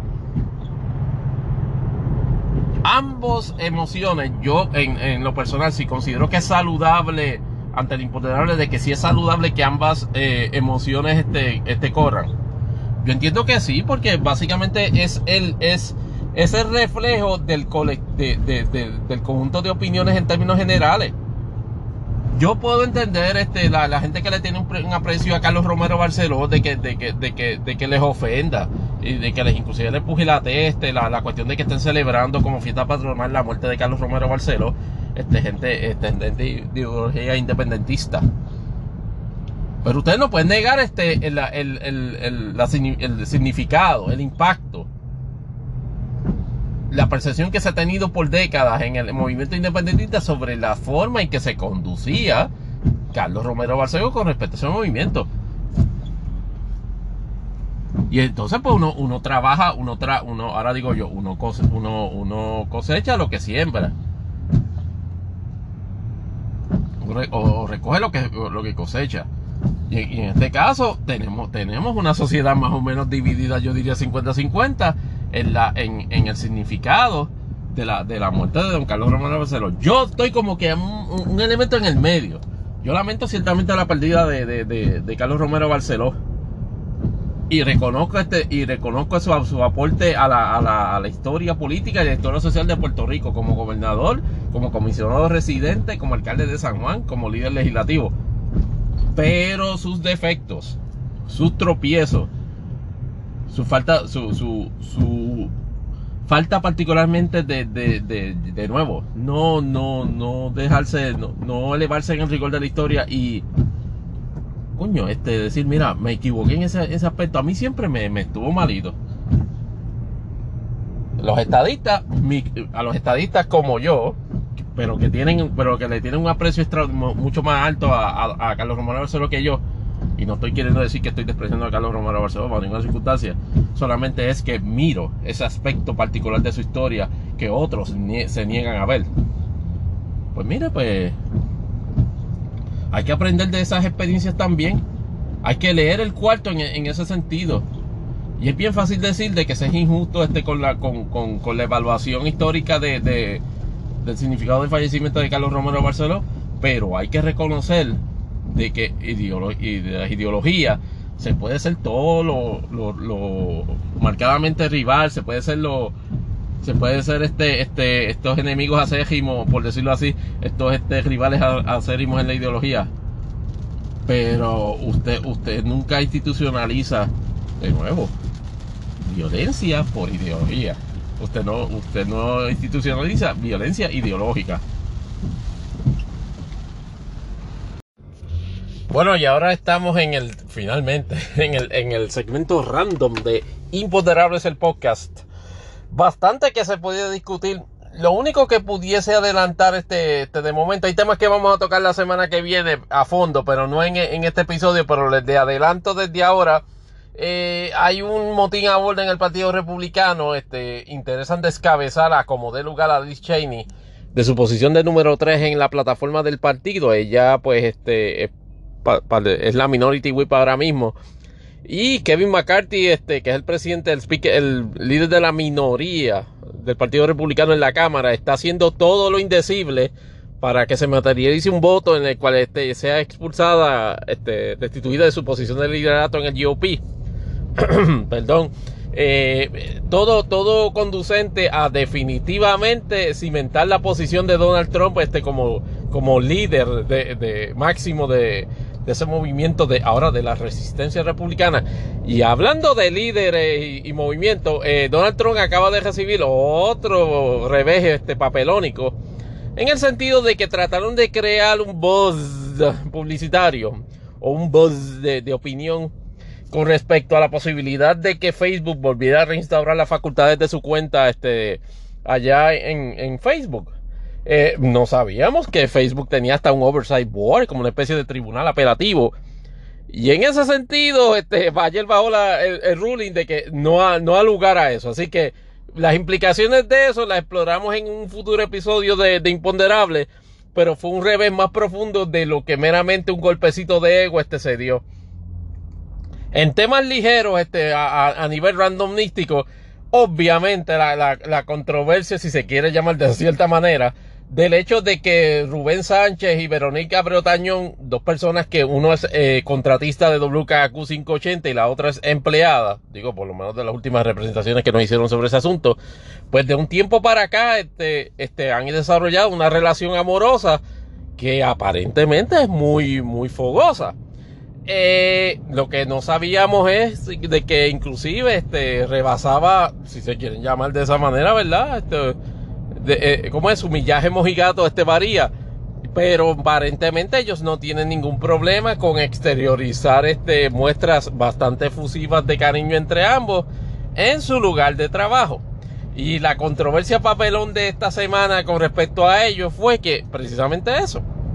Eh, eh, el programa de, de, radio de la mañana este, tiene un feed de, de, streaming video que se pasa este, por toda la por todas las propiedades de, univision.com, este, el website de la emisora. Aparentemente el feed se quedó abierto en un corte comercial y estaba Veronique, pero eso ha sido, eso ha sido una cantera de memes. Todo, la gran mayoría de fresquería sobre, sobre la actitud que ella estaba este, presentando en medio de ese corte comercial, la, este, la expectativa de quién llegó, quién llegó y qué hicieron al momento de llegar no, no está estipulado. Evidentemente tienen una relación muy bonita, o, por decirlo así, están más metidos que el soco en medio. En esa parte, y mira que Rubén Sánchez y este, no me simpatiza para nada.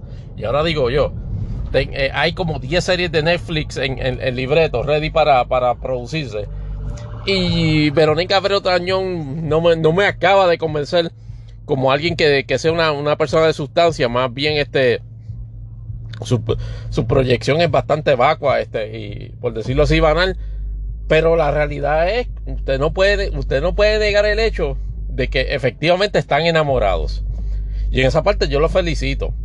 El problema que tienen es, es la proyección poco profesional de exteriorizar esa, e, esa, ese amor o, o, sea lo que sea que sientan entre ellos dos que es correspondido, claro está, en su lugar de trabajo aparte de la de, aparte de la proyección poco profesional que dan en, cuanto a eso, estamos hablando de una emisora de radio. Estamos hablando de la eh, emisora de radio supuestamente AM número uno. Y estamos hablando de una emisora donde eh, tiene una cultura patronal o una cultura gerencial o una cultura de ambiente laboral donde se es muy dado a precisamente este, recurrir a quejas este, y solicitudes de, desagravio al, a la gerencia. Saludos, este Golo, saludos, Jay Fonseca, que deben saber de lo que estoy hablando en este momento. Y me resulta curioso el power play que se da en el contexto de que lejos de, de reaccionar como si hubiese sido un escándalo, como si ese, esa, esa indiscreción que salió en video pudiese afectar la, el entorno laboral de, de la emisora sabe, lo, que estamos hablando es de, de, de y de Golo. y, Pacheco, o sea, tres empleados. A lo mejor, a lo mejor exageramos la nota con la cuestión de, de, de ámbito laboral. Borderline, el, el, el damage con, la operación de damage control fue básicamente hacer un double dip. Sí, estábamos, estábamos grajeándonos, sí, era en lugar de, era en, en, en lugar del, del, trabajo, sí, era en, en horas laborables y qué carajo pasa.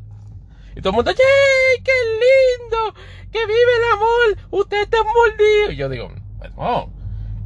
Yo les, yo les pregunto a todos los que escuchan este, este podcast en cualquiera de sus eh, aplicaciones de podcast favoritos, incluyendo TuneIn Radio e incluyendo iHeartRadio y por supuesto este Anchor. Pregúntese cuántas veces usted ha, usted se ha agregado con su pareja en su lugar de, en su lugar de trabajo y que lo haya sabido el patrono. Y mire, por, en mi dirección de imponderables dash podcast yahoo.com, contésteme qué ha, ha sido la reacción de su patrono. Si se lo ha, si se lo ha aplaudido, lo ha felicitado, le, han dedicado, le han, dado el spot del parking este de empleado del mes. La realidad es que de la manera en que, en que se configura, obviamente, hay unos elementos de ambiente hostiles en eso. Porque aparte del hecho de que uno no espera en un lugar de trabajo tenerse que encontrar en, en, ninguna situación particular, en ningún lugar del empleo o en algún lugar del trabajo, con la posibilidad de que Rubén y Verónica se estén básicamente comiendo este en, en horas laborables. Hace, eso es una proyección bastante subliminal. Bueno, con la subliminal de un bloque de cemento de que en el de que de que Rubén es básicamente un intocable en el, en el escalafón o en el ambiente laboral de esa emisora. Y que Veronique obviamente por la, por la relación que están que están envolviéndose en este momento goza de esos mismos privilegios. Ah que, que, en términos públicos más allá de eso a la gente nada le, más le debe importar hasta cierto punto estoy de acuerdo, pero en el contexto puro, puro, puro, puro de ambiente laboral, fue, fue, fue, una grosería. Y obviamente, pues claro, pues hasta cierto punto este es algo que, que, que solo tendrá consecuencias si Kaku como, como, como, como patrón lo, permite. A lo mejor nadie los demanda, a lo mejor se lo celebran este, este cada año el aniversario del video. Pero a lo mejor viene alguien y radica una demanda por ambiente hostil, precisamente por eso veremos en el, en el futuro. No, no, me, no, me no me deja de ser como que medio cringy dentro de lo, dentro de lo, dentro de la historia de amor, pero ahí vamos. ¿Cuál es el, el, el, otro asunto? Eh, también consideración este para, para la próxima semana. El gobernador Ron DeSantis se unió a toda la caravana de, de gobernadores republicanos este, estableciendo leyes de supresión de votos en los estados. Acabo de firmar este, este, el, me parece que es el SB027, me puedo equivocar en el número. Básicamente lo que establece es las típicas restricciones de derecho al voto que los demás estados republicanos, inclusive este, tirarte piedras este, si estás repartiendo agua a, a gente que está haciendo fila en centros de votación este, temprana. Eh, ya Mark Elías de, de, de, Democracy Docket ya está en el, en, lo, lo, tiene en la mira, así que me parece que en algún momento el día de hoy va a radicar este demanda en, cuanto a eso. En el ambiente del anime este, y, de, y, de, las películas, en a modo de seguimiento de Mortal Kombat vs eh, Kimetsu no Yaiba, o sea, Demon Slayer, de Mugen Train, en su segunda semana, Kimetsu no Yaiba se convirtió en la película número uno de América obviamente con 8 millones este, la segunda semana, un dip de casi 70% con respecto a la, primera semana, pero no deja de ser histórico por dos aspectos. Primero, la primera película de anime número uno en Estados Unidos me parece que desde Pokémon The Movie, la del 2000. Y segundo, que la muy este, mencionada y mentada Mortal Kombat de 2021 con todo y su hype este, de nostalgia y de, y de fandom relacionado al, a, al video game resulta el tercer fracaso este para Warner Brothers. Les digo que, les digo que el segundo evidentemente es Godzilla vs. Kong, pero este, secuela, el Snyder secuela ahí. Aparentemente no hizo ni un blip de los tetanos en, en términos de, de, de, de cambio de suscripción los mamones de, de, de, de, de DC, del Snyder Cut y de, y de Zack Snyder dicen de Cabe María, que solo ha comprado hasta, hasta la madre de los tomates. En video on demand este, y en digital. Y, mm, aparente, aparentemente no creó, no creó este, el, solamente el 38% este, de, los de, los suscriptores vieron las cuatro horas del Snyder Cut. Pero, de nuevo, es una situación que me resultó interesantísima es, es un, hito histórico. De hecho, este, Kimetsu no Yaiba estrena en Puerto Rico el, me parece que estrenó ya, estrena el, el 6 de mayo en, en, cines. No sé si, si, si sea este recomendable todo, este, tirarse la experiencia de, de, de, ver este, esa película en el cine, tomando en consideración de que no sé si Caribbean Cinema está preparado para establecer una, una, una experiencia de control este de, o por lo menos que ayude a uno a, protegerse del COVID en, verla, en, ir al cine y ver esa película o cualquier otra película. Yo me inclino a verla este, en, en video on demand o en, digital. Veremos a ver este quién de los quién, quién de los servicios este la está ofreciendo en este momento. Y de hecho, tan pronto tengamos la oportunidad de verla, viene un review de de, esa película. Recuerden que esencialmente son, es el final del Season 1 de, de, la serie. Este, y veremos a ver qué pasa y a ver de qué forma nos prepara este para el Season 2, este que, o más bien para la, la nueva serie de, de Demon Slayer que se llama Red Light District. Vamos a ver qué es lo otro. Eh, en el mundo de NASCAR, este, eh, hubo la presentación del Next Gen, este, eh, el día de, el día de ayer en, en, North Carolina, donde los tres marcas este, presentaron este, su, su, composición este de, exterior para, para, lo que va a ser el carro de próxima generación de, a partir de 2021, en 2022, perdóname, en la serie COP. Y wow, o sea, este, a todos, todos, inclusive hasta Toyota, han recibido este halago. Porque no empecé a que Toyota, el Camry, en COP no es precisamente un carro, un, un, muscle car, ni es un sports car. La, la, la, interpretación este, de próxima generación que ha hecho Toyota Racing Development este, con respecto al Camry es muy impresionante y se ajusta y se ve y se ve auténtica al lado obviamente de, de, verdaderas este, interpretaciones de carros verdaderamente este, de, de, competencia, o sea, de, con coherencia de coherencia en racing como, como, como el Mustang y el, y el Camaro, que se ven espectaculares. Ha, habido una serie de cambios que en el próximo episodio está, este, pudiésemos estar este, abundando. De hecho, en un Twitter Space me volvieron a preguntar si iba a ser una especie de, de QA o de one on one sobre NASCAR y lo estoy considerando seriamente. Necesito el tiempo que es precisamente el que no tengo. Pero ciertamente aprecio el entusiasmo de, de, fans boricuas este por el racing, porque sé que hay muchos fans de, Fórmula 1 y hay, y, hay fan y hay fans de NASCAR y hay fans de Fórmula 1 que les resulta curioso NASCAR, pero por algún tipo de estereotipo que no acabo de entender, este, se trancan a la idea de, de, de, reconocerle valor como como motorsports y como, y como entretenimiento deportivo a, a NASCAR y, toda la competición. Yo por lo menos trato de eh, eh, aportar mi granito de arena todos los fines de semana, este, con mis threads de, la, de, las carreras según las voy viendo. Y a, y a, veces creo, a veces creo curiosidad en la gente y eso, y eso me gusta, eso me gusta que seamos por lo menos cuatro o cinco fans yo estoy seguro que en algún momento lo, vamos a lograr. Déjeme ver por aquí qué más este, tenemos pendiente.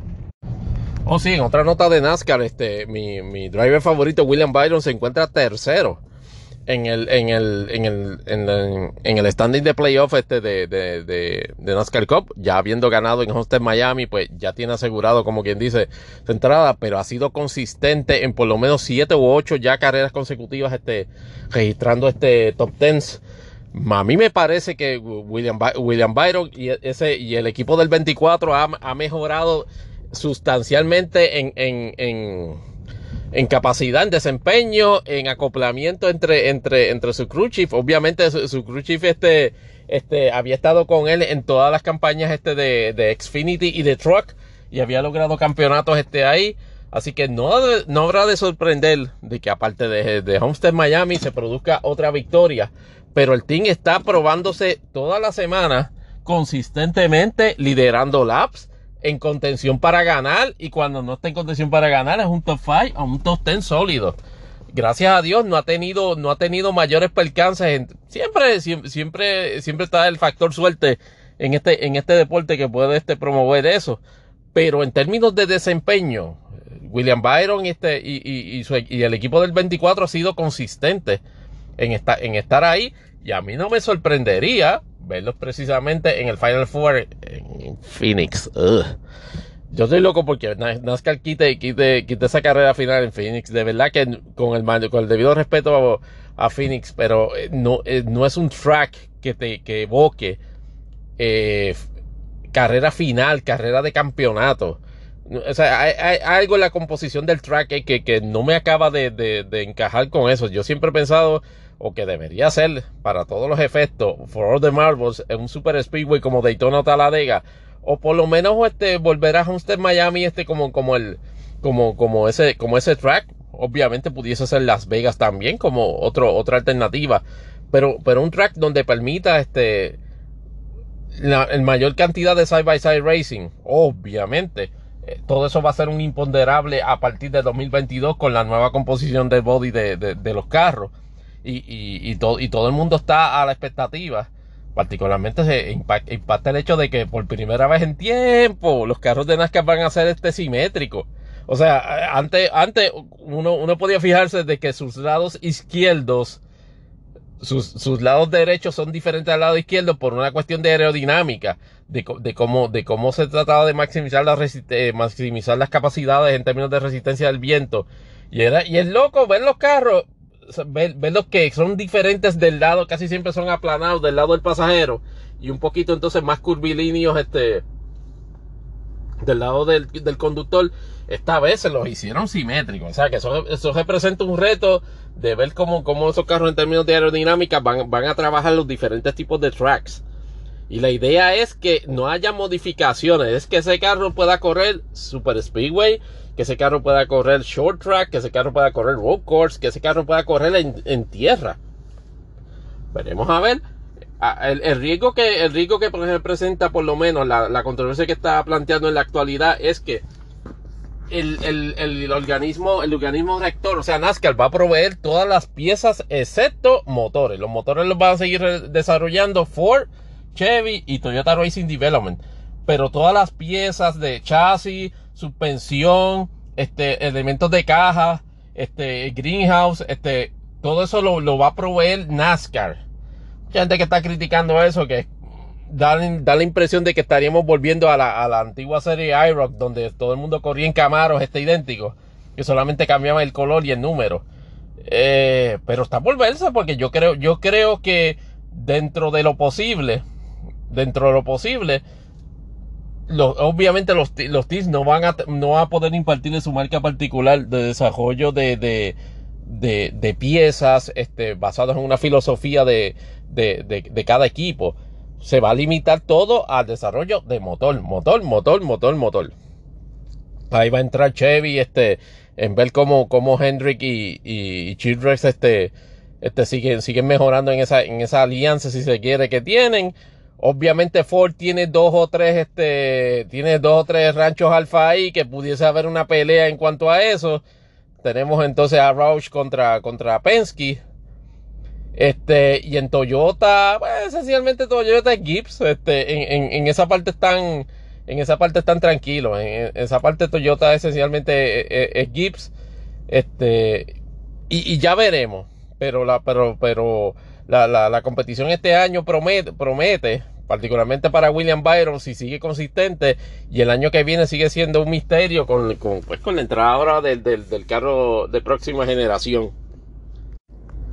Y por último, antes de, culminar con este episodio, lamento, que se extra largo y sea tan este, medio convulsionado, quería este, a, nombre de, a nombre mío propio, este, y sé que de muchos compañeros en la comunidad podcastera, este, extenderle este, mi, mi, deseo de solidaridad este, y condolencias este, a George Rivera una persona que no conozco personalmente, este, y, así lo aclaro, pero mis interacciones con él en, en, Twitter y a través del trabajo que hace en su, en, su, en su estilo de comedia de improvisación y por supuesto en los 87 épocas que, que, trabaja, particularmente siempre es lunes, eh, legalmente nerd, este, buscando problemas. Eh, sabe, sabe por lo menos este, no, nos permite este, ver, este, la calidad de, persona que es. No es un individuo perfecto en ninguna circunstancia, pero es un individuo divertido escuchar. Es un, un, tipo sincero en, el intercambio de ideas. Y que, y, que no, y que no reniega, por lo menos en las interacciones que tienen pocas, de precisamente eso.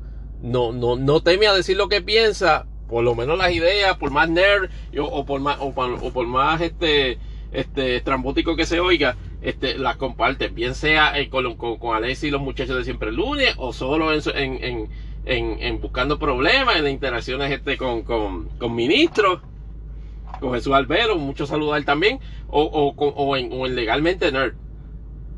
Eh, pues su esposa pues lamentablemente este falleció este a, causa y me, y me corrigen pero me parece que fue una complicación relacionada al COVID de hecho una, historia de interés humano relacionadas a los percances que, que habían tenido este para, para, para, para el tratamiento.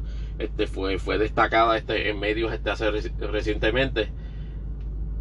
Y, de, y, aparte pues, pues, de caramba, de, de expresarle reiterarle mis deseos de condolencias este, por, la pérdida de su esposa, algo que yo, y tomando en consideración que soy casado, felizmente casado y amo a mi esposa, no me pudiese imaginar bajo ninguna circunstancia experimentar eso, pero ciertamente lo reconozco como una, vamos, como una realidad de vida en que uno de los dos este, este, se tenga que ir antes, primero que el otro.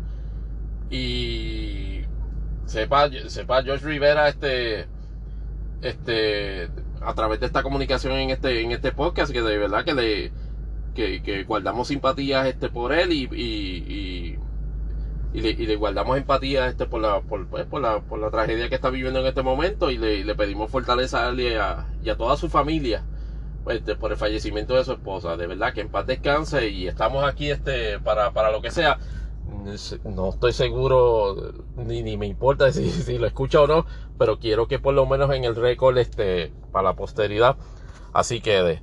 Este, estamos aquí, estamos aquí para lo, para lo que sea, George. Con esa nota, este, nos despedimos.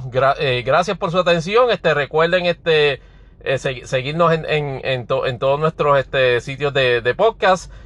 Búsquenos este, a la cuenta de Imponderables Podcast, Imponde Podcast en Twitter y Tony Barrios underscore 24 en Twitter también. Pendientes a nuestros spaces donde este, compartiremos ideas y, o recibiremos también este insumos sobre qué, qué, deberíamos incluir en, próximos y, y, y, esperamos futuros episodios de Imponderables el Podcast. Nuevamente Tony Barrios agradeciendo su atención y esperando poderles este, escuchar o por lo menos este, darle la, eh, tener la oportunidad de compartir mis ideas en, en otro episodio próximamente. Se me cuidan. Bye bye.